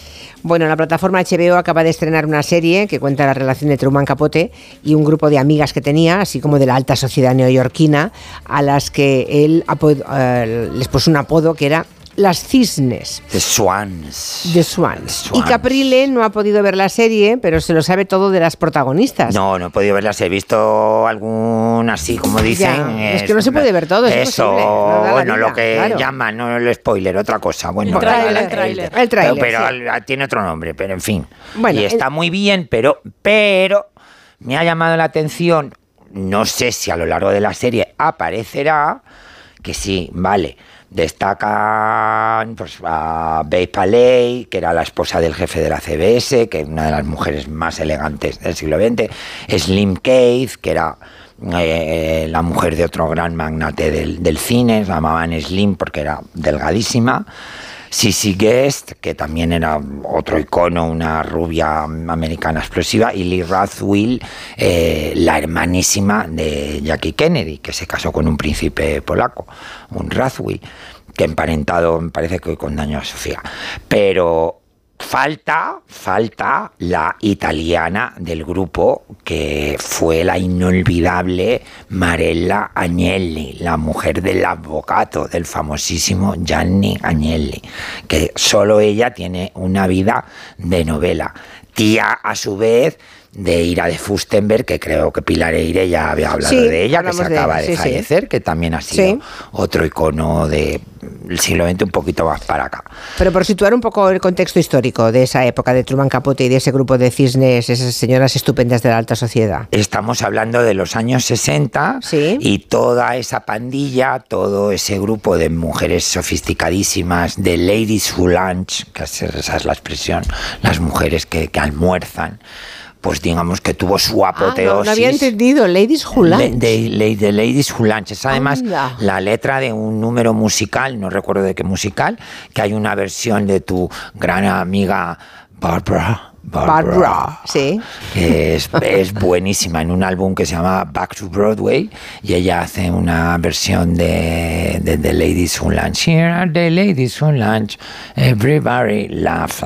The bunch. Es- es- rimando todo con el. Igual, con igual el- que Bárbara, ¿eh? Sí. Igualito. Supongo que, supongo que querían indicar que eran señoras que podían salir de su casa y comer con quien les diera la gana. Efectivamente, y, almor- y almorzar con quien almorzar quisieran. en, en- Vale. en estos grandes restaurantes, el más famoso, por ejemplo, me viene a la cabeza el famoso Le Cirque, que estuvo en la... vamos, no eras nadie si no almorzabas en ese sitio. Y eh, la, la apoteosis de esa pandilla, de todo ese grupo, fue la famosísima fiesta blanco y negro de Black and White Ball del año 66 que organizó Truman Capote en honor, esa fue la excusa, de otra cisne albiés que fue tu queridísima amiga Catherine Graham, Julia, la famosa editora del, creo que fue el Washington Post, la que Sí. publicó el- los papeles del Watergate, Sí. que hace poco se hizo una película maravillosa con Meryl Streep. Y, y ese baile blanco y negro ha pasado a la historia de las, de las fiestas, de las grandes fiestas. Se han hecho dos versiones de ese, de ese baile, una en los años 90 y otra en, en los años 2000. Y, y a partir de ahí, ese grupo, un poco esa pandilla, se disgregó y empezó un poco la decadencia de Truman Capote. Truman hizo esa fiesta con el dinero que había ganado con A Sangre Fría. Eh, que se calcula en unos 2 millones de dólares. ¿Qué De escritor gana hoy 2 Brutal. millones por, por- por royalties? O sea, que es alucinante. Y en este baile, en el Plaza de Nueva York, eh, se gastó unos 150 mil dólares. Y toda la gracia consistía en que había que ir vestido en blanco y negro, los hombres de riguroso smoking y las mujeres de blanco o de negro. Los hombres con un antifaz negro, a partir de ahí la fantasía, y las mujeres con un antifaz blanco. Ese era un poco el, el protocolo. Y, y realmente no eras nadie si no estabas invitado. Hubo algunas ausencias, por ejemplo, Lee Rathwill no fue, y Audrey Hepburn declinó la invitación porque estaba muy dolida, muy dolida por las críticas que Truman Capote le hizo mm, por su papel de Dolly, ¿cómo se llama? Holly, Ha- el, el personaje de Desayuno, Desayuno con con diamantes. De Holly mm, Hargon, No me- ¿cómo no se me- llama? sí. Eh, porque sabéis que ese papel él realmente lo había escrito pensando en Marilyn Monroe Mm. y los productores dijeron que no, que tenía que ser Audrey Hepburn. Y todo este truño que os estoy contando es porque este baile en blanco y negro es un poco la fuente de inspiración que mi director de escena, eh, Rafael Villalobos, que ojo a este nombre, Julia, porque es un chaval muy joven, pero que va a dar mucho, mucho que hablar. Rafael Villalobos. Sí, mucho, mucho que hablar. Eh, el año pasado ya nos deslumbró en la zarzuela con un montaje maravilloso que se llamaba La violación de Lucrecia, montaje soberbio, y ahora se mete nada más y nada menos que con una de las grandes óperas de Verdi, un ballo in máscara, al que le va a dar un, fin, un giro especial, ahí lo dejo, y para esa gran escena del ballo in máscara, un poco nuestra inspiración está siendo este Mm. Black and White Ball La de- serie- de Truman Capote. La serie esta de, de Capote y las, las Cisne, de Swans, ¿se ha estrenado ya? Sí, Sí. Sí, se ha está estrenado, vale, Sí, vale. sí, sí, bueno, pues Están hombre, colgando un capítulo cada semana. Ah, bien. Con no cuentagotas, ¿eh? Lo y las- están como... es este que las protagonistas son Demi Moore, Calista Sí. Flockhart, ¿no? Eh, Ah. Chloe Sevigny y Naomi, Watts. Vale, vale, vale. Pero te digo, no sé si aparecerá, ojo, a mí me Hombre, falta si no aparece Marella Marella Agnelli, igual no querían contratar a una, ita- a una italiana. Sí, porque en una, ¿os acordáis que hubo un año que salieron dos biopics de Truman. Capote? Sí. Sí. En una de las dos, no recuerdo en cuál, el papel de Mariela Agnelli lo interpretaba nada más y nada menos que Isabella Rossellini, eh, Mm, Julia. yo lo recuerdo Que no bien. se parece en nada a Mariela Agnelli, porque Isabella con perdón, no quiero ofender a nadie, tiende un poco a, a- a la redondez y Mariela Agnelli, vamos, era un, un cisne, eso sí que era un cisne. El cuello, según Richard Avedon, que hay unos retratos de Richard Avedon de esta mujer espectaculares, según Richard Avedon, el, el- el cuello más perfecto de- del siglo XX, según Richard Avedon, ¿eh? más que incluso que el de Audrey Hepburn. ¿Y qué más, y qué más, qué más puedes contar de Marella Agnelli? Pues de Mariela Agnelli... decías eh, antes que subidas para una Mira. Marella Agnelli eh, es muy curioso porque forma parte de, de esas de esos matrimonios eh, que Edith Wharton eh, mm, retrató también en las bucaneras, esas multimillonarias americanas que viajaban al- a Europa a comprar el título. Mm, Y se casó con un... que luego el matrimonio funcionó y estaban muy enamorados, pero mm, es- esta millonaria norteamericana se casó con un príncipe tipo el, el del gato pardo, un, eh, era Caracciolo di Castagneto, porque hay varias ramas Caracciolo, la- los Caracciolo son una de las grandes familias de la aristocracia negra en, en Italia, de la aristocracia que viene de los tiempos de Roma, hay varios papas Caracciolo, y estas eran, eran la rama di, de, di Castagneto, del reino de Borbón dos Sicilias, que él era, no sé si decimos esto, o no, sé qué número, príncipe de Castagneto y duque de Mélito. Era una gran, gran, gran, gran familia aristocrática, pero con poco dinero, el poquito que trajo la multimillonaria. Con lo cual tuvo una vida muy intelectual, muy sofisticada, muy cosmopolita, pero muy austera. Y de repente, porque era amiga de las hermanas de Gianni Agnelli en el, en el internado suizo, pues la casan con, con- con- con este hombre fascinante que, no había gastos. Entonces, por ponerte un ejemplo, ella en un momento dado decide irse a París porque necesita salir un poco del ambiente asfixiante de Turín y de la Fiat y de un poco la familia Agnelli, que era un poquito mafia en el buen sentido de la palabra, que habéis estado hablando antes de eso, y, se compra su billetito de tren y cuando llega a la estación, ¿cuál es su sorpresa? Que hay un vagón entero solo para ella con una doncella, su mayordomo, las sábanas con sus iniciales bordadas y todo el vagón lleno con sus flores preferidas. No puede ser. Que se lo montó su marido, Su el príncipe. marido, no, no, el príncipe no, Gianni Agnelli, que eran pues los ricos más ricos, más ricos, más ricos, no digo de Italia, de Europa, estamos hablando del año 55, Julia. Ya, ya. O sea, el marido le monta y dice, para mi mujer quiere irse un rato, le voy a hacer que sea Le un voy viaje a hacer agradable. eh, el- es- este viaje agradable. Qué y barbaridad. ya por, por terminar, eh, al hilo de la- una de mis últimas intervenciones, fue una de las bodas del año. Ellos se casaron, eh, mis padres en el 53, pues ellos un año después en el 54. Eh, en una ceremonia preciosa, creo que en, en- en Suiza o en casa de uno de los parientes mm, de los Fusten, en fin, estaban emparentados con todas estas grandes familias europeas.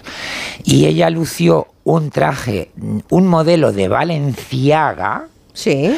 pero realizado bajo licencia, ese, negocio de la alta costura que, he comentado aquí un poco por encima, por un grandísimo taller de Roma que pertenecía a una prima lejana de, de Marella, de Marella Agnelli, que era el taller Carosa, de Caracciolo Carosa. O sea, ellos O sea que la- viajaban, a Francia, compraban el derecho para reproducir estos patrones y los O sea, Valenciaga vendía hacían. patrones, Claro, está bien. que era Vale, lo que él, lo que él, eh, lo que él hacía cuando empezó. Él compraba los patrones de Madame Chanel y sobre todo de, de Bionet, porque estaba fascinado con las técnicas de Bionet del, del corte al bies. Oye, una curiosidad, ¿ahora, ¿ahora se venden patrones? No, ya vale. no, Julia. vale, vale, es que no. me ese parecía negocio, que no. Ya, ese, negocio negocio ya de la alta costura ya, Ya nada, nada. se terminó. O sea, los patrones tampoco. Yo Tampoco sigo teniendo patrones muy buenos que me regaló la señorita Felisa, que en paz descanse, Felisa Irigoyen, que fue la mano derecha del maestro Valenciaga, y María Rosa Salvador, la propietaria de Daphnis. ¿Y en qué los tienen los patrones en papel? Los tengo en, en papel, sí, sí, son grandes sobres.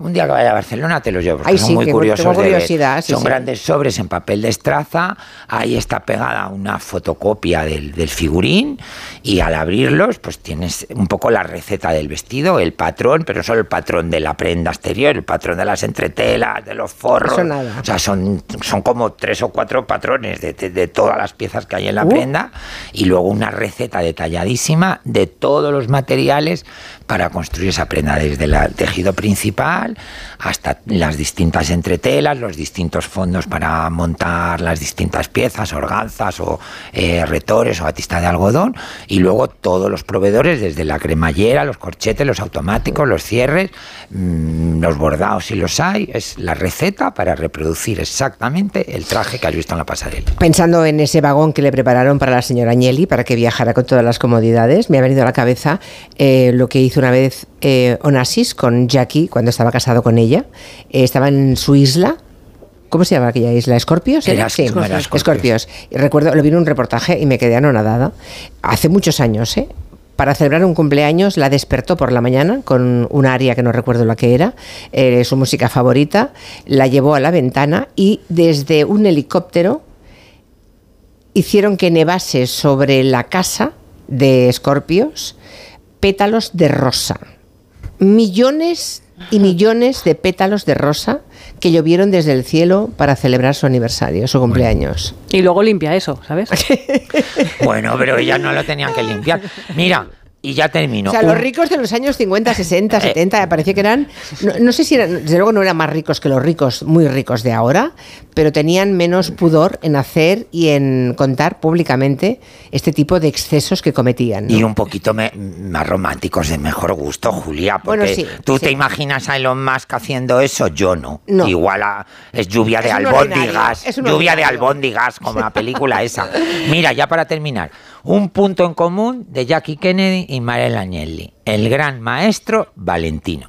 Su modista de cabecera, tanto de Jackie Kennedy, que te recuerdo que Jackie se casó con Onassis, con un camisero de Valentino de su colección Bianca del año 67, la que desfiló en Palazzo Pitti. Todo un traje en crepe con incrustaciones de encaje, con la falda plisada.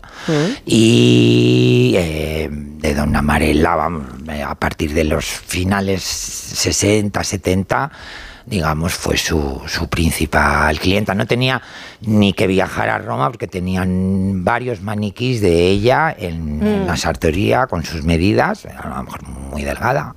Y, nada, pues ve, ya está. le mandaban los bocetos, tal, y... Y le decía Valentino, tal, pues tal cual, es que no está. sé qué, y se lo mandaban a Turín con, con la oficiala y ya está. Hala, pues venga, ¿y murió hace mucho? Sí, supongo que sí. Marela, sí, doña, doña Marela, sí, que luego, para que los, los oyentes de hoy en día mm, la sitúen, es la abuela del famosísimo Lapo Elman.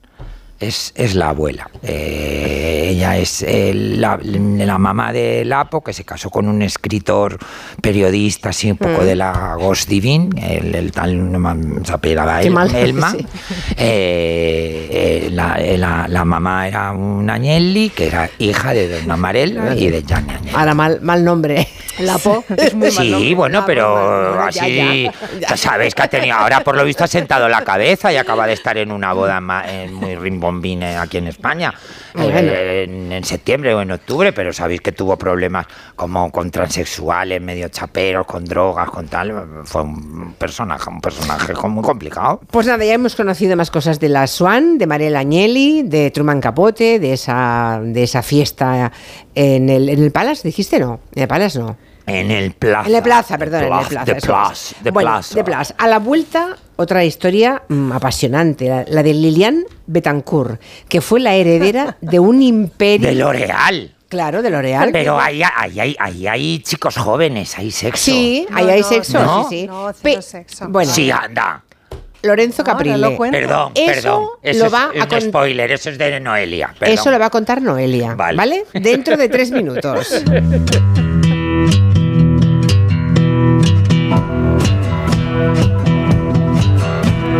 Gelo, de 3 a 7 en Onda Cero con Julia Otero. Reach out and touch things. ¡Begoña! Si me pongo así es por tu culpa. Porque me estás mintiendo, reconócelo. Hay otro hombre. Andrés de la Reina para servirle. Cuando le vi, debí imaginar que era mi cuñado. Sueños de libertad, gran estreno, el domingo a las 10 de la noche y a partir del lunes, todas las tardes de lunes a viernes a las 4 menos cuarto en Antena 3, la tele abierta. 29. Tus nuevas gafas graduadas de Sol Optical. Estrena gafas por solo 29 euros. Infórmate en soloptical.com. Tengo un presentimiento. Cómprate el Forcuga. Es algo que me llama. Cómprate el Forcuga. Una voz dentro de mí que me dice... ¡Que te compres el Forcuga! Hazle caso a tu instinto y hazte con el Ford Kuga, el híbrido enchufable más vendido en España y Europa. Ahora por tiempo limitado con un precio nunca visto. También disponible el Kuga híbrido, lo que diga tu instinto. Salimos a correr cada día con la misma ilusión y nos imaginamos ese mañana, los nervios, ese nudo en el estómago. Y probamos, nos equivocamos, pero siempre soñando con superarnos. Juntos haremos realidad todo aquello que seamos capaces de imaginar. Imaginémonos cruzando la meta del Movistar Madrid Medio Maratón el 7 de abril. Inscríbete ya en mediomaratonmadrid.es. Y si eres de distancias más cortas, corre los 5 kilómetros solidarios de la carrera Pro Futuro para ayudar a reducir la brecha educativa en las escuelas más vulnerables del mundo. Telefónica, 100 años conectando la vida de las personas. ¿Molestias en la garganta? Juanola Própolis al rescate. Juanola Propolis pastillas blandas ayudan a suavizar la garganta de forma natural gracias al efecto que producen en la mucosa bucofaringe al chuparlas. Juanola número uno en ventas. Cuida de tu garganta.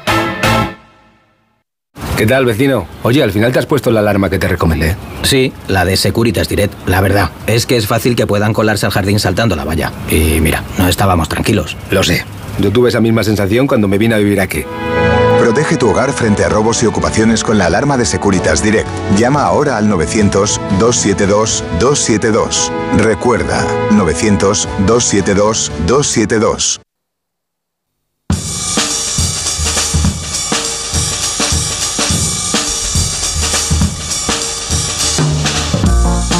Pues ya estamos encarando el tramo final de este territorio comanche y tenemos muchísimas ganas de que nos cuente Noelia Danez la historia de Lilian Betancourt. Seguramente saben de ella.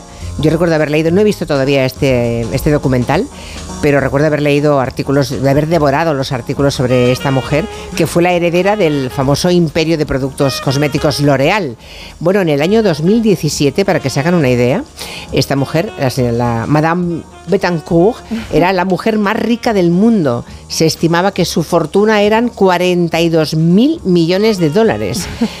Bueno, eso y la condena que se le puso el pasado día 16 al expresidente francés Nicolas Sarkozy por financiación ilegal de campaña es lo que actualiza la conexión eh, con Betancourt. Noelia, cuéntanos.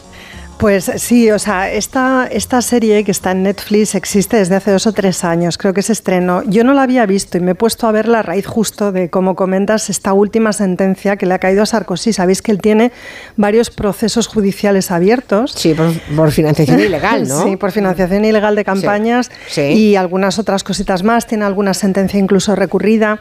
Y hubo un vínculo entre él y el caso Betancourt porque eh, parte, digamos, del dinero de Lilian se destinó a financiar una de las campañas más comprometidas de Sarkozy, aunque es cierto que sobre esa pieza, digamos, eh, no hay una sentencia en contra de Sarkozy. Ese juicio se celebró en 2015 y él quedó exonerado, pero tiene otros pendientes, ¿no? Entonces, siempre que hablamos de Sarkozy y sus asuntillos de dinero, digamos que parece natural volver al tema de Lilian Bettencourt porque estuvo muy implicada en todo este asunto. Los franceses, desde luego, lo tienen muy presente. Eh, yo no sé si sabéis que esta mujer fue espiada en su casa durante años, que esto es una cosa, es de donde parte la serie, a mí es una cosa que me, que me deja bastante sorprendida porque era su mayordomo, eh, Monsieur Bonafont, quien colocaba en, en, el salón de té donde ella, bueno, pues mantenía reuniones. Eh, algunas íntimas y otras de carácter, digamos, más, eh, por decirlo de alguna manera, empresarial, eh, debajo de la bandejita del té, una grabadora que además se iluminaba cuando le daban alón y eso lo estuvo haciendo durante años, que a mí me genera mucho nerviosismo solo pensarlo, de manera que todo lo que pasaba allí está muy, muy documentado. La serie está muy bien porque recupera todas esas grabaciones y solamente, digamos, ficciona el espacio en el que tenían lugar las conversaciones. Os he traído el tráiler, pero escuchar un poquito de francés. A ver. Liliane Bettencourt, c'est la femme la plus riche du monde. L'héritière et principal actionnaire du géant des cosmétiques L'Oréal. Bueno, por ahí hemos entendido L'Oréal perfectamente, ¿no? L'Oréal. Oye, por cierto, y la, la, bueno, ya lo contarás, imagino, el espionaje, ¿se lo hacía su propia familia? Eh, no, el mayordomo. Ah, ya, ya, ya, pero lo ponía sí, el mayordomo, pero era para él, para consumo propio. Bueno, esto eh, lo hicieron algunos de sus empleados. En realidad, quien destapó el caso, además del mayordomo con las grabaciones, fue su contable y lo hicieron en un ejercicio de responsabilidad, porque hay un momento en el que entienden que esta mujer, bueno, que es una mujer eh, que cuesta sentir lástima por ella, después os explicaré por qué, pero que es verdad que está siendo víctima de un abuso. Entonces ellos mismos, eh, también conscientes de que de alguna manera participan, pues deciden eh, destapar, digamos, o contribuir a que se conozcan los detalles de esta situación. Bueno, yo os voy a contar quién es esta mujer. Ella nació en París en el año 22, es la hija única, y es curioso porque ella repite después esa fórmula, tiene a su vez una única hija, mm. de un matrimonio formado por Louis Madeleine que muere cuando ella es una niña muy pequeñita, de manera que se, que se cría con su padre, Eugene Sueller, que es un empresario y que es el químico que funda L'Oréal. Esta mujer se casa en el 50 con André Bettencourt, que es de él de quien toma el apellido, que es un periodista, es un académico, pero sobre todo es un político, es un hombre que es ministro en varios gobiernos, tanto de Pierre Mendès France como de Charles de Gaulle, o sea, es un político francés, establishment puro y duro. Eh, bueno, de ahí que con este matrimonio además Lilian se convierte pronto en una de las damas más importantes de la alta sociedad parisina. Fijaos, política, cosmética, belleza, alta sociedad, o sea, Uh, lo tiene, lo tiene menudo todo. tiene- cóctel, sí, es sí. un cóctel increíble, ¿no? Y además, como os cuento que es hija única, hereda el patrimonio del padre. ¿no? En el año 57 que él muere, pues se convierte en la heredera única y universal de los derechos de, L'Oréal.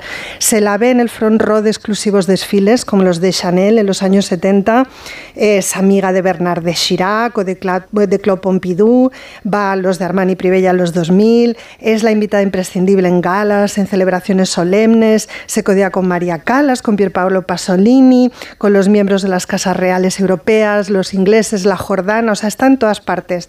Y parece que en principio su vida es normal, digamos, dentro de lo excéntrico que es todo este mundo siempre.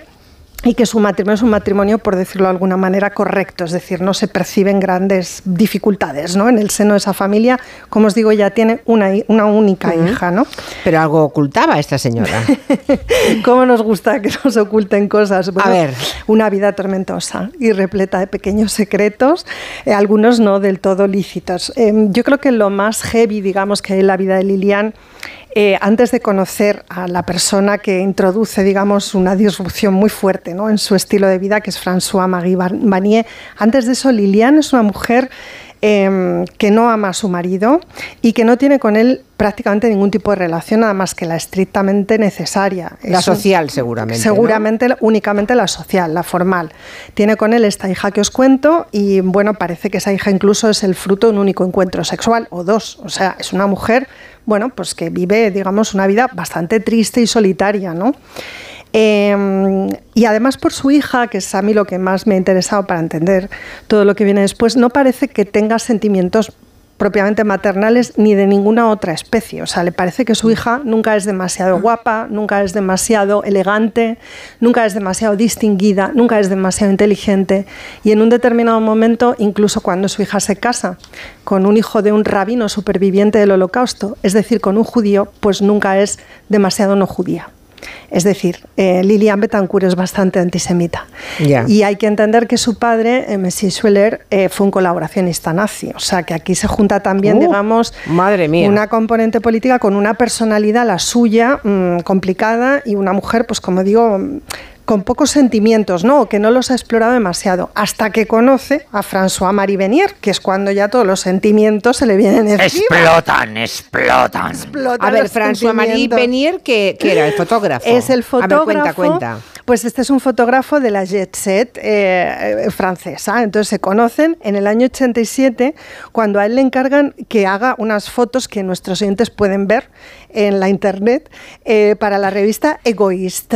Le hace una sesión de fotos maravillosa y ella, y se ve en la docuserie muy bien, por primera vez siente que alguien la entiende porque él le dirige, digamos, en la pose fotográfica y también la ayuda a elegir eh, la mejor eh, composición, digamos, de vestuario y a soltarse y se le acerca y le susurra palabras al oído para que ella esté más suelta, más feliz y más contenta. Y yo creo que eso es para Lilian una experiencia sexual. O sea, sospecho que es la primera vez en realidad en su vida que ella está cerca de sentir algo así como el sexo, no sé, por decirlo de alguna manera. Pues porque alguien le hace caso. Ya, Bueno, y se la, y se la Porque acerca. François, el tal François-Marie Vanier es guapo. Eh, Es un hombre apuesto, es gay abiertamente, pero aquí sí tengo que decir que así como para Truman, bueno, para la mejor amiga de Truman Capote, la Swan Number One, que es Babe Paley, Babe Paley. Truman era su amor. Creo que para Lilian Betancourt, a pesar de que nunca hubo sexo y de que también como Babe Paley con Truman Capote aceptaba que ellos, que en su caso eh, François tuviera relaciones con hombres, había amor. No había sexo, pero había amor y había una intimidad y había una relación de confianza. Relación de confianza de la que François Marie abusó. Porque mm, se dedicó a pedirle dinero, pero unas cantidades de dinero como no os podáis ni imaginar. O sea, estamos ¿Tipo qué? A ver, cuenta. Mm, Pues hasta 1.300 millones de dólares. ¿Cómo, cómo? Madre Hasta mía. 1.300 millones de Pensé que dólares. ibas a decir 1.300 euros. 1.300 millones. Más cuadros. Y estamos hablando de Modigliani, estamos hablando de Juan Gris y algún Picasso que mía. se le cayó también. Pero lo increíble es que hay un momento en el que el séquito en la, en el- en la- en la vivienda, en el palacete de Nolí en el que vive Lilian Betancourt, el séquito se da cuenta de que si él puede abusar de Lilian, porque ellos no van a hacer lo propio. Y entonces, absolutamente todos los empleados de Lilian empiezan a negociar y a obtener sin demasiada dificultad subidas salariales, pues del tipo de que el chofer cobraba 15.000 euros al mes. Madre. Eh, una de las limpiadoras 5.000. El jardinero que iba dos veces por semana 3.500. Es decir, es un caso de abuso masivo, no negociado, digamos, no acordado, pero como, como aceptado por todos, ¿no? O sea, como, bueno, eh, como se deja hacer, pues empiezan a pedirle cada vez más y más dinero ¿Aún y más dinero marido? y más dinero. ¿El Ya, ya había ya había enviudado. Esto Ah, está sucediendo muerta. Muerto, cuando él ya ha enviudado, cuando Vale. ella, perdón, ya ha enviudado. Sí, sí, es a partir de ese momento. Es verdad que la relación de ella y François eh, Marie Vanier comienza estando ella casada todavía, pero cuando muere su esposo es cuando ya, digamos, adquiere esta, esta derivada, ¿no? Va, va hacia donde va. Y ahí es donde entra el tema de la financiación ilegal de, la campaña de, Sarkozy, porque François eh, le, le da dinero a Sarkozy. O sea, el o sea, pequeñín apareció por allí. el pequeñín, por supuesto, entendió pasta. perfectamente que allí todo el mundo pedía pasta y la conseguía y mandó a su ministro de Trabajo. Ya digo que esto no está, vamos, se han quedado exonerados, pero es evidente que ahí hubo toda esta clase de tejemanejes. Pero entonces, eh, Lilian Betancourt, eh, digamos que eh, psicológicamente no estaba equilibrada. Claro, estaba, empezaba a ser una señora octogenaria. Ya. Entonces, mm, puede que no estuviera ida del todo, pero era una mujer vulnerable. Y aquí entra en escena su hija, esta hija no querida, digamos, y que además de pronto es consciente de que lo que está sucediendo con su madre, pues empieza a tener un poco tintes de tragedia. Y que está casada con un rabino, ojo, que debe casada ser con un la rabino. austeridad personificada, Noelia. Claro, y que bueno, y que además es su madre, o sea, que decir, es su patrimonio, estamos hablando de cuadros, estamos hablando de miles de, de millones de euros, miles de millones de euros. pero las cremas dan para tanto. Es que no son solo las cremas, es que L'Oreal, y tú lo deberías saber mejor que yo, tiene más cositas, además pero de cremas. Muchísimas. Pero cremas. Pero 42 muchas mil cremas. millones de euros ¿eh? tenía. Sí, es, es una Forbes, barbaridad. Bestial, ¿eh? Entonces la hija lo que hace es una, por por un lado, denuncia a François Marie Vanier y a su pareja y por esa vía consigue poca cosa. Eh, Cuando en realidad consigue parar toda esta sangría de dinero del patrimonio L'Oreal es cuando logra la incapacitación de su madre. Claro. Que esto es algo que sucede, pues bueno, a cuatro años, si no me falla la memoria de la muerte de ella, en la madre queda en manos entonces de un nieto uno de los hijos de su hija, que es quien bueno, pues se ocupa ¿no? y se hace cargo un poco de ella, y a partir de ese momento ya sí el patrimonio está en manos única y exclusivamente de la hija, que es quien se dedica a gestionarlo, y que creo que a día de hoy sin duda es la mujer más rica de Francia. Es una mujer hiperdiscreta, eh, que físicamente además no se parece en absoluto a su madre, eh, que claramente no siente un gran interés por la moda, y bueno, pues que se Pero sigue siendo la patrona de L'Oreal o no? yo creo que sigue siendo quien tiene la participación más grande, Más pero, grande. pero seguramente la gestión de este emporio está en manos de otras personas, ¿no? Porque no creo tampoco, ni siquiera estaba en manos de Lilian Betancourt, ¿eh? O sea, ella se dedicaba simplemente, bueno, pues a ser la propiedad, digamos, o, o seguramente la propiedad mayoritaria de un negocio que es multimegamillonario, porque no es solo L'Oreal, o sea, L'Oreal son un montón de marcas más del mundo de la cosmética. Yo diría que prácticamente de estas de droguería, mm, pues a lo mejor del orden del 60% que leéis, en- detrás está L'Oreal, o sea, aunque se llamen de otra manera, no quiero decir nombres.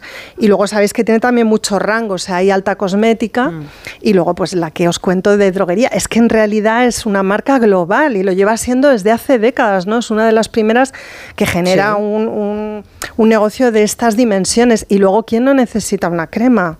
Eh, o sea, es que es tremendo este tipo Una de... crema, una laca, un Todo, la- tinte, la un laca de tinte. uñas. Gel de baño, el champú. Claro, claro, los tintes, Sí, sí, sí. porque yo lo valgo, ¿eh? Es, es el porque yo Hombre, lo valgo. claro. Es el porque yo lo valgo, pues fíjate. Sí. El, el SEB, el SEB es de L'Oreal. El Sebes de L'Oreal, Garnier, Sin, Lancôme. Hay muchas marcas. Todo eso es L'Oreal, madre sí, mía. Sí, Cacharel, es muchísimas marcas. En perfumes, la- todo- también Claro, tienen que- muchísimos perfumes que sabéis que da mucho dinero. ¿Y el, el extorsionador? El Eh, fotógrafo que le llegó, es que 1.300 millones de dólares. Cuadros de Picasso, de Juan Gris, de Mondrian, es que es, es espectacular. Es espectacular. ¿Ese tipo sigue vivo o no? Sí, sí, sí, sí. Y además yo creo que, vamos, él no pisó la cárcel. ¿eh? No, quiere- quiero recordar que no hay una condena. Vania, igual me equivoco, perdonadme si es así. Hombre, si ella lo dio voluntariamente, claro. Mm, claro, es que sin estar incapacitada, o sea, Claro, es muy que- difícil. ¿Y qué pasó con la contable, Noelia? La contable lo cuenta todo. Que es la, que, la en- primera que sí. levanta la liebre de todo, ¿no? Sí, es ella y Bonafuay, el mayordomo que os digo que me parece súper emocionante lo de meter todo el tiempo la durante años en la bandeja de las pastas de té, o sea, me parece algo increíble. Pues ellos están bien, gracias a Dios, hasta el punto de que se lo han contado a Netflix, o sea, ella es una de las principales, eh, de los testimonios fundamentales, ¿no? Y lo fue también cuando lo que se tuvo que dirimir fue la incapacitación de Lilian, lo explicó todo, ¿no? Y de esa manera se entendió, bueno, pues que, que, era un comportamiento errático, ¿no? O sea, que una cosa es hacer cesiones y donativos e incluso pagar extraordinariamente bien a tus empleados y otra cosa era esa sangría de dinero, ¿no? Que había significado la, la presencia de Vanier en cuatro años apenas, desde la muerte del marido, una merma importante del patrimonio, porque Qué son barbaridad. 42.000, pero 1.300 millones son muchos millones, o sea, Muchísimo, estamos hablando sí, de muchísimo dinero, sí. Bueno, pues era la familia del fotógrafo, serán multimillonarios también ahora, claro. Eh, ¿Por dónde? O, o- o lo dilapidaron, la verdad es que no sabría decirte, porque claro, era todo era muy loco, o sea, no, no sé, ahí había como una pérdida de noción, ¿no? Por parte de todo el mundo, porque, eh, no sé, en la serie, por ejemplo, explican cómo de pronto un empleado llegaba y decía, por favor, ¿me dobla el sueldo? Es decir, no pedían un- un- una subida salarial, sino que le doblaban el sueldo y salían con un papel firmado de Lilian donde pasaban a cobrar eh, en lugar de 20.000, eh, 40.000. O sea, eran, todo eran cantidades absurdas. No sé, Ya. ella también debió perder en algún momento la noción de la proporción, ¿no? Bueno, teniendo 42 mil millones. La de pierdes, dólares, la pierdes. la pierdes. La verdad es que yo creo que ese tipo de personas, a, par- a La- partir de determinado grado de riqueza, yo creo pierdes, que, claro eh, que es que alguien te pida ganar 15 mil dólares o euros al mes te debe parecer ridículo, porque No se lo lo deben gastar en un bolso, ¿no? ¿no? Sí, sí, sí, sí, o sea claro, que, claro. al final pierden la proporción, pierden la Sí, realidad, sí, ¿no? Sí. Bueno, pues nada, vamos a irnos eh, escuchando a mm, Auserón. Auserón. Abre la puerta, Dolores, y dame un trago de vino. Porque en Zaragoza se está celebrando el Festival de Cine y Música Retina y Santiago Auserón va a tener papel destacado en es este un festival. precioso además porque invita a músicos a enfrentarse a una película. O sea, los invitan a que mientras se está proyectando esa película, ellos hayan creado una nueva banda sonora para ella y tocan al mismo tiempo que se proyecta esa película. Y ahí vamos a tener a los Timilo, tenemos a Víctor Coyote tocando, por ejemplo, para el crack de Garci o tenemos a Ombligo eh, poniendo la banda sonora de ¿Qué he hecho yo para merecer esto? Tenemos a Auserón porque se va a proyectar su documental Semilla del Son y, y me parece, vamos, un festival de Zaragoza ya que tiene tradición, tiene varias ediciones y creo que cada vez se está poniendo más grande y más importante. Es muy bonito. Nos vamos bailando entonces esta canción de con Santiago Auserón, ¿qué os parece? Y me, y me deja la última morcilla, Julián. Sí, pero que ya. yo sé que la has entrevistado ya, pero me hace mucha ilusión que el lunes presenta el libro en el Ateneo. Y me ha, me ha mandado el libro con una dedicatoria preciosa. ¿Quién? Carmen Calvo. Ah, Carmen libro, Calvo, sí. Nosotras, el feminismo Pues la eh, democracia. le das un abrazo por mí. Claro, porque somos vecinos de barrio. Ya, ya, ya, ya, ya. Hasta el lunes a todos. Adiós. Lorenzo, Adiós. Noelia, Nuria, gracias. Hasta el próximo lunes. Que tengan buen fin de semana.